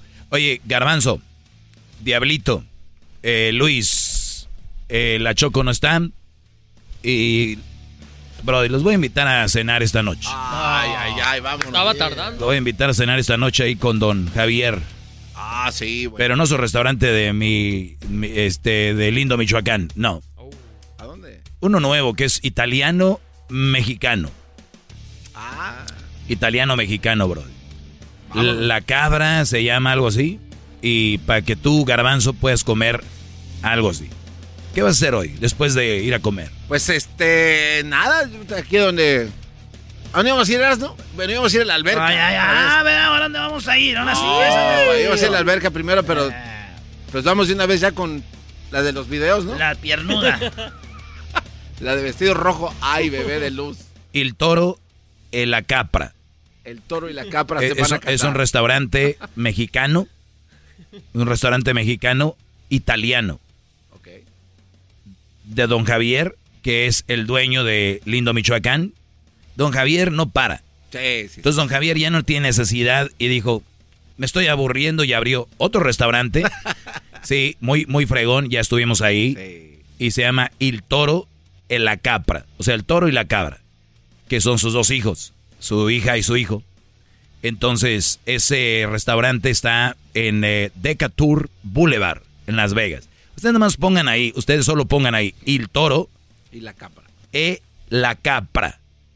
¿Ok? Y ahí van a ver nuevecito, muy fregón, barra, eh, para que echen relajo si vienen con familia también. Buen restaurante. Saludos a don Javier. Lo que tengo que hacer para llevarlos a comer gratis hoy. A estos brodis.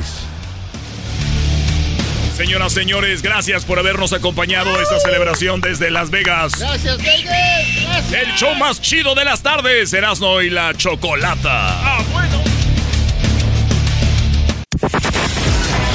Erasmo y la Chocolata celebrando la herencia hispana desde Las Vegas. Es traído por ATT 5G. Rápida, confiable, segura.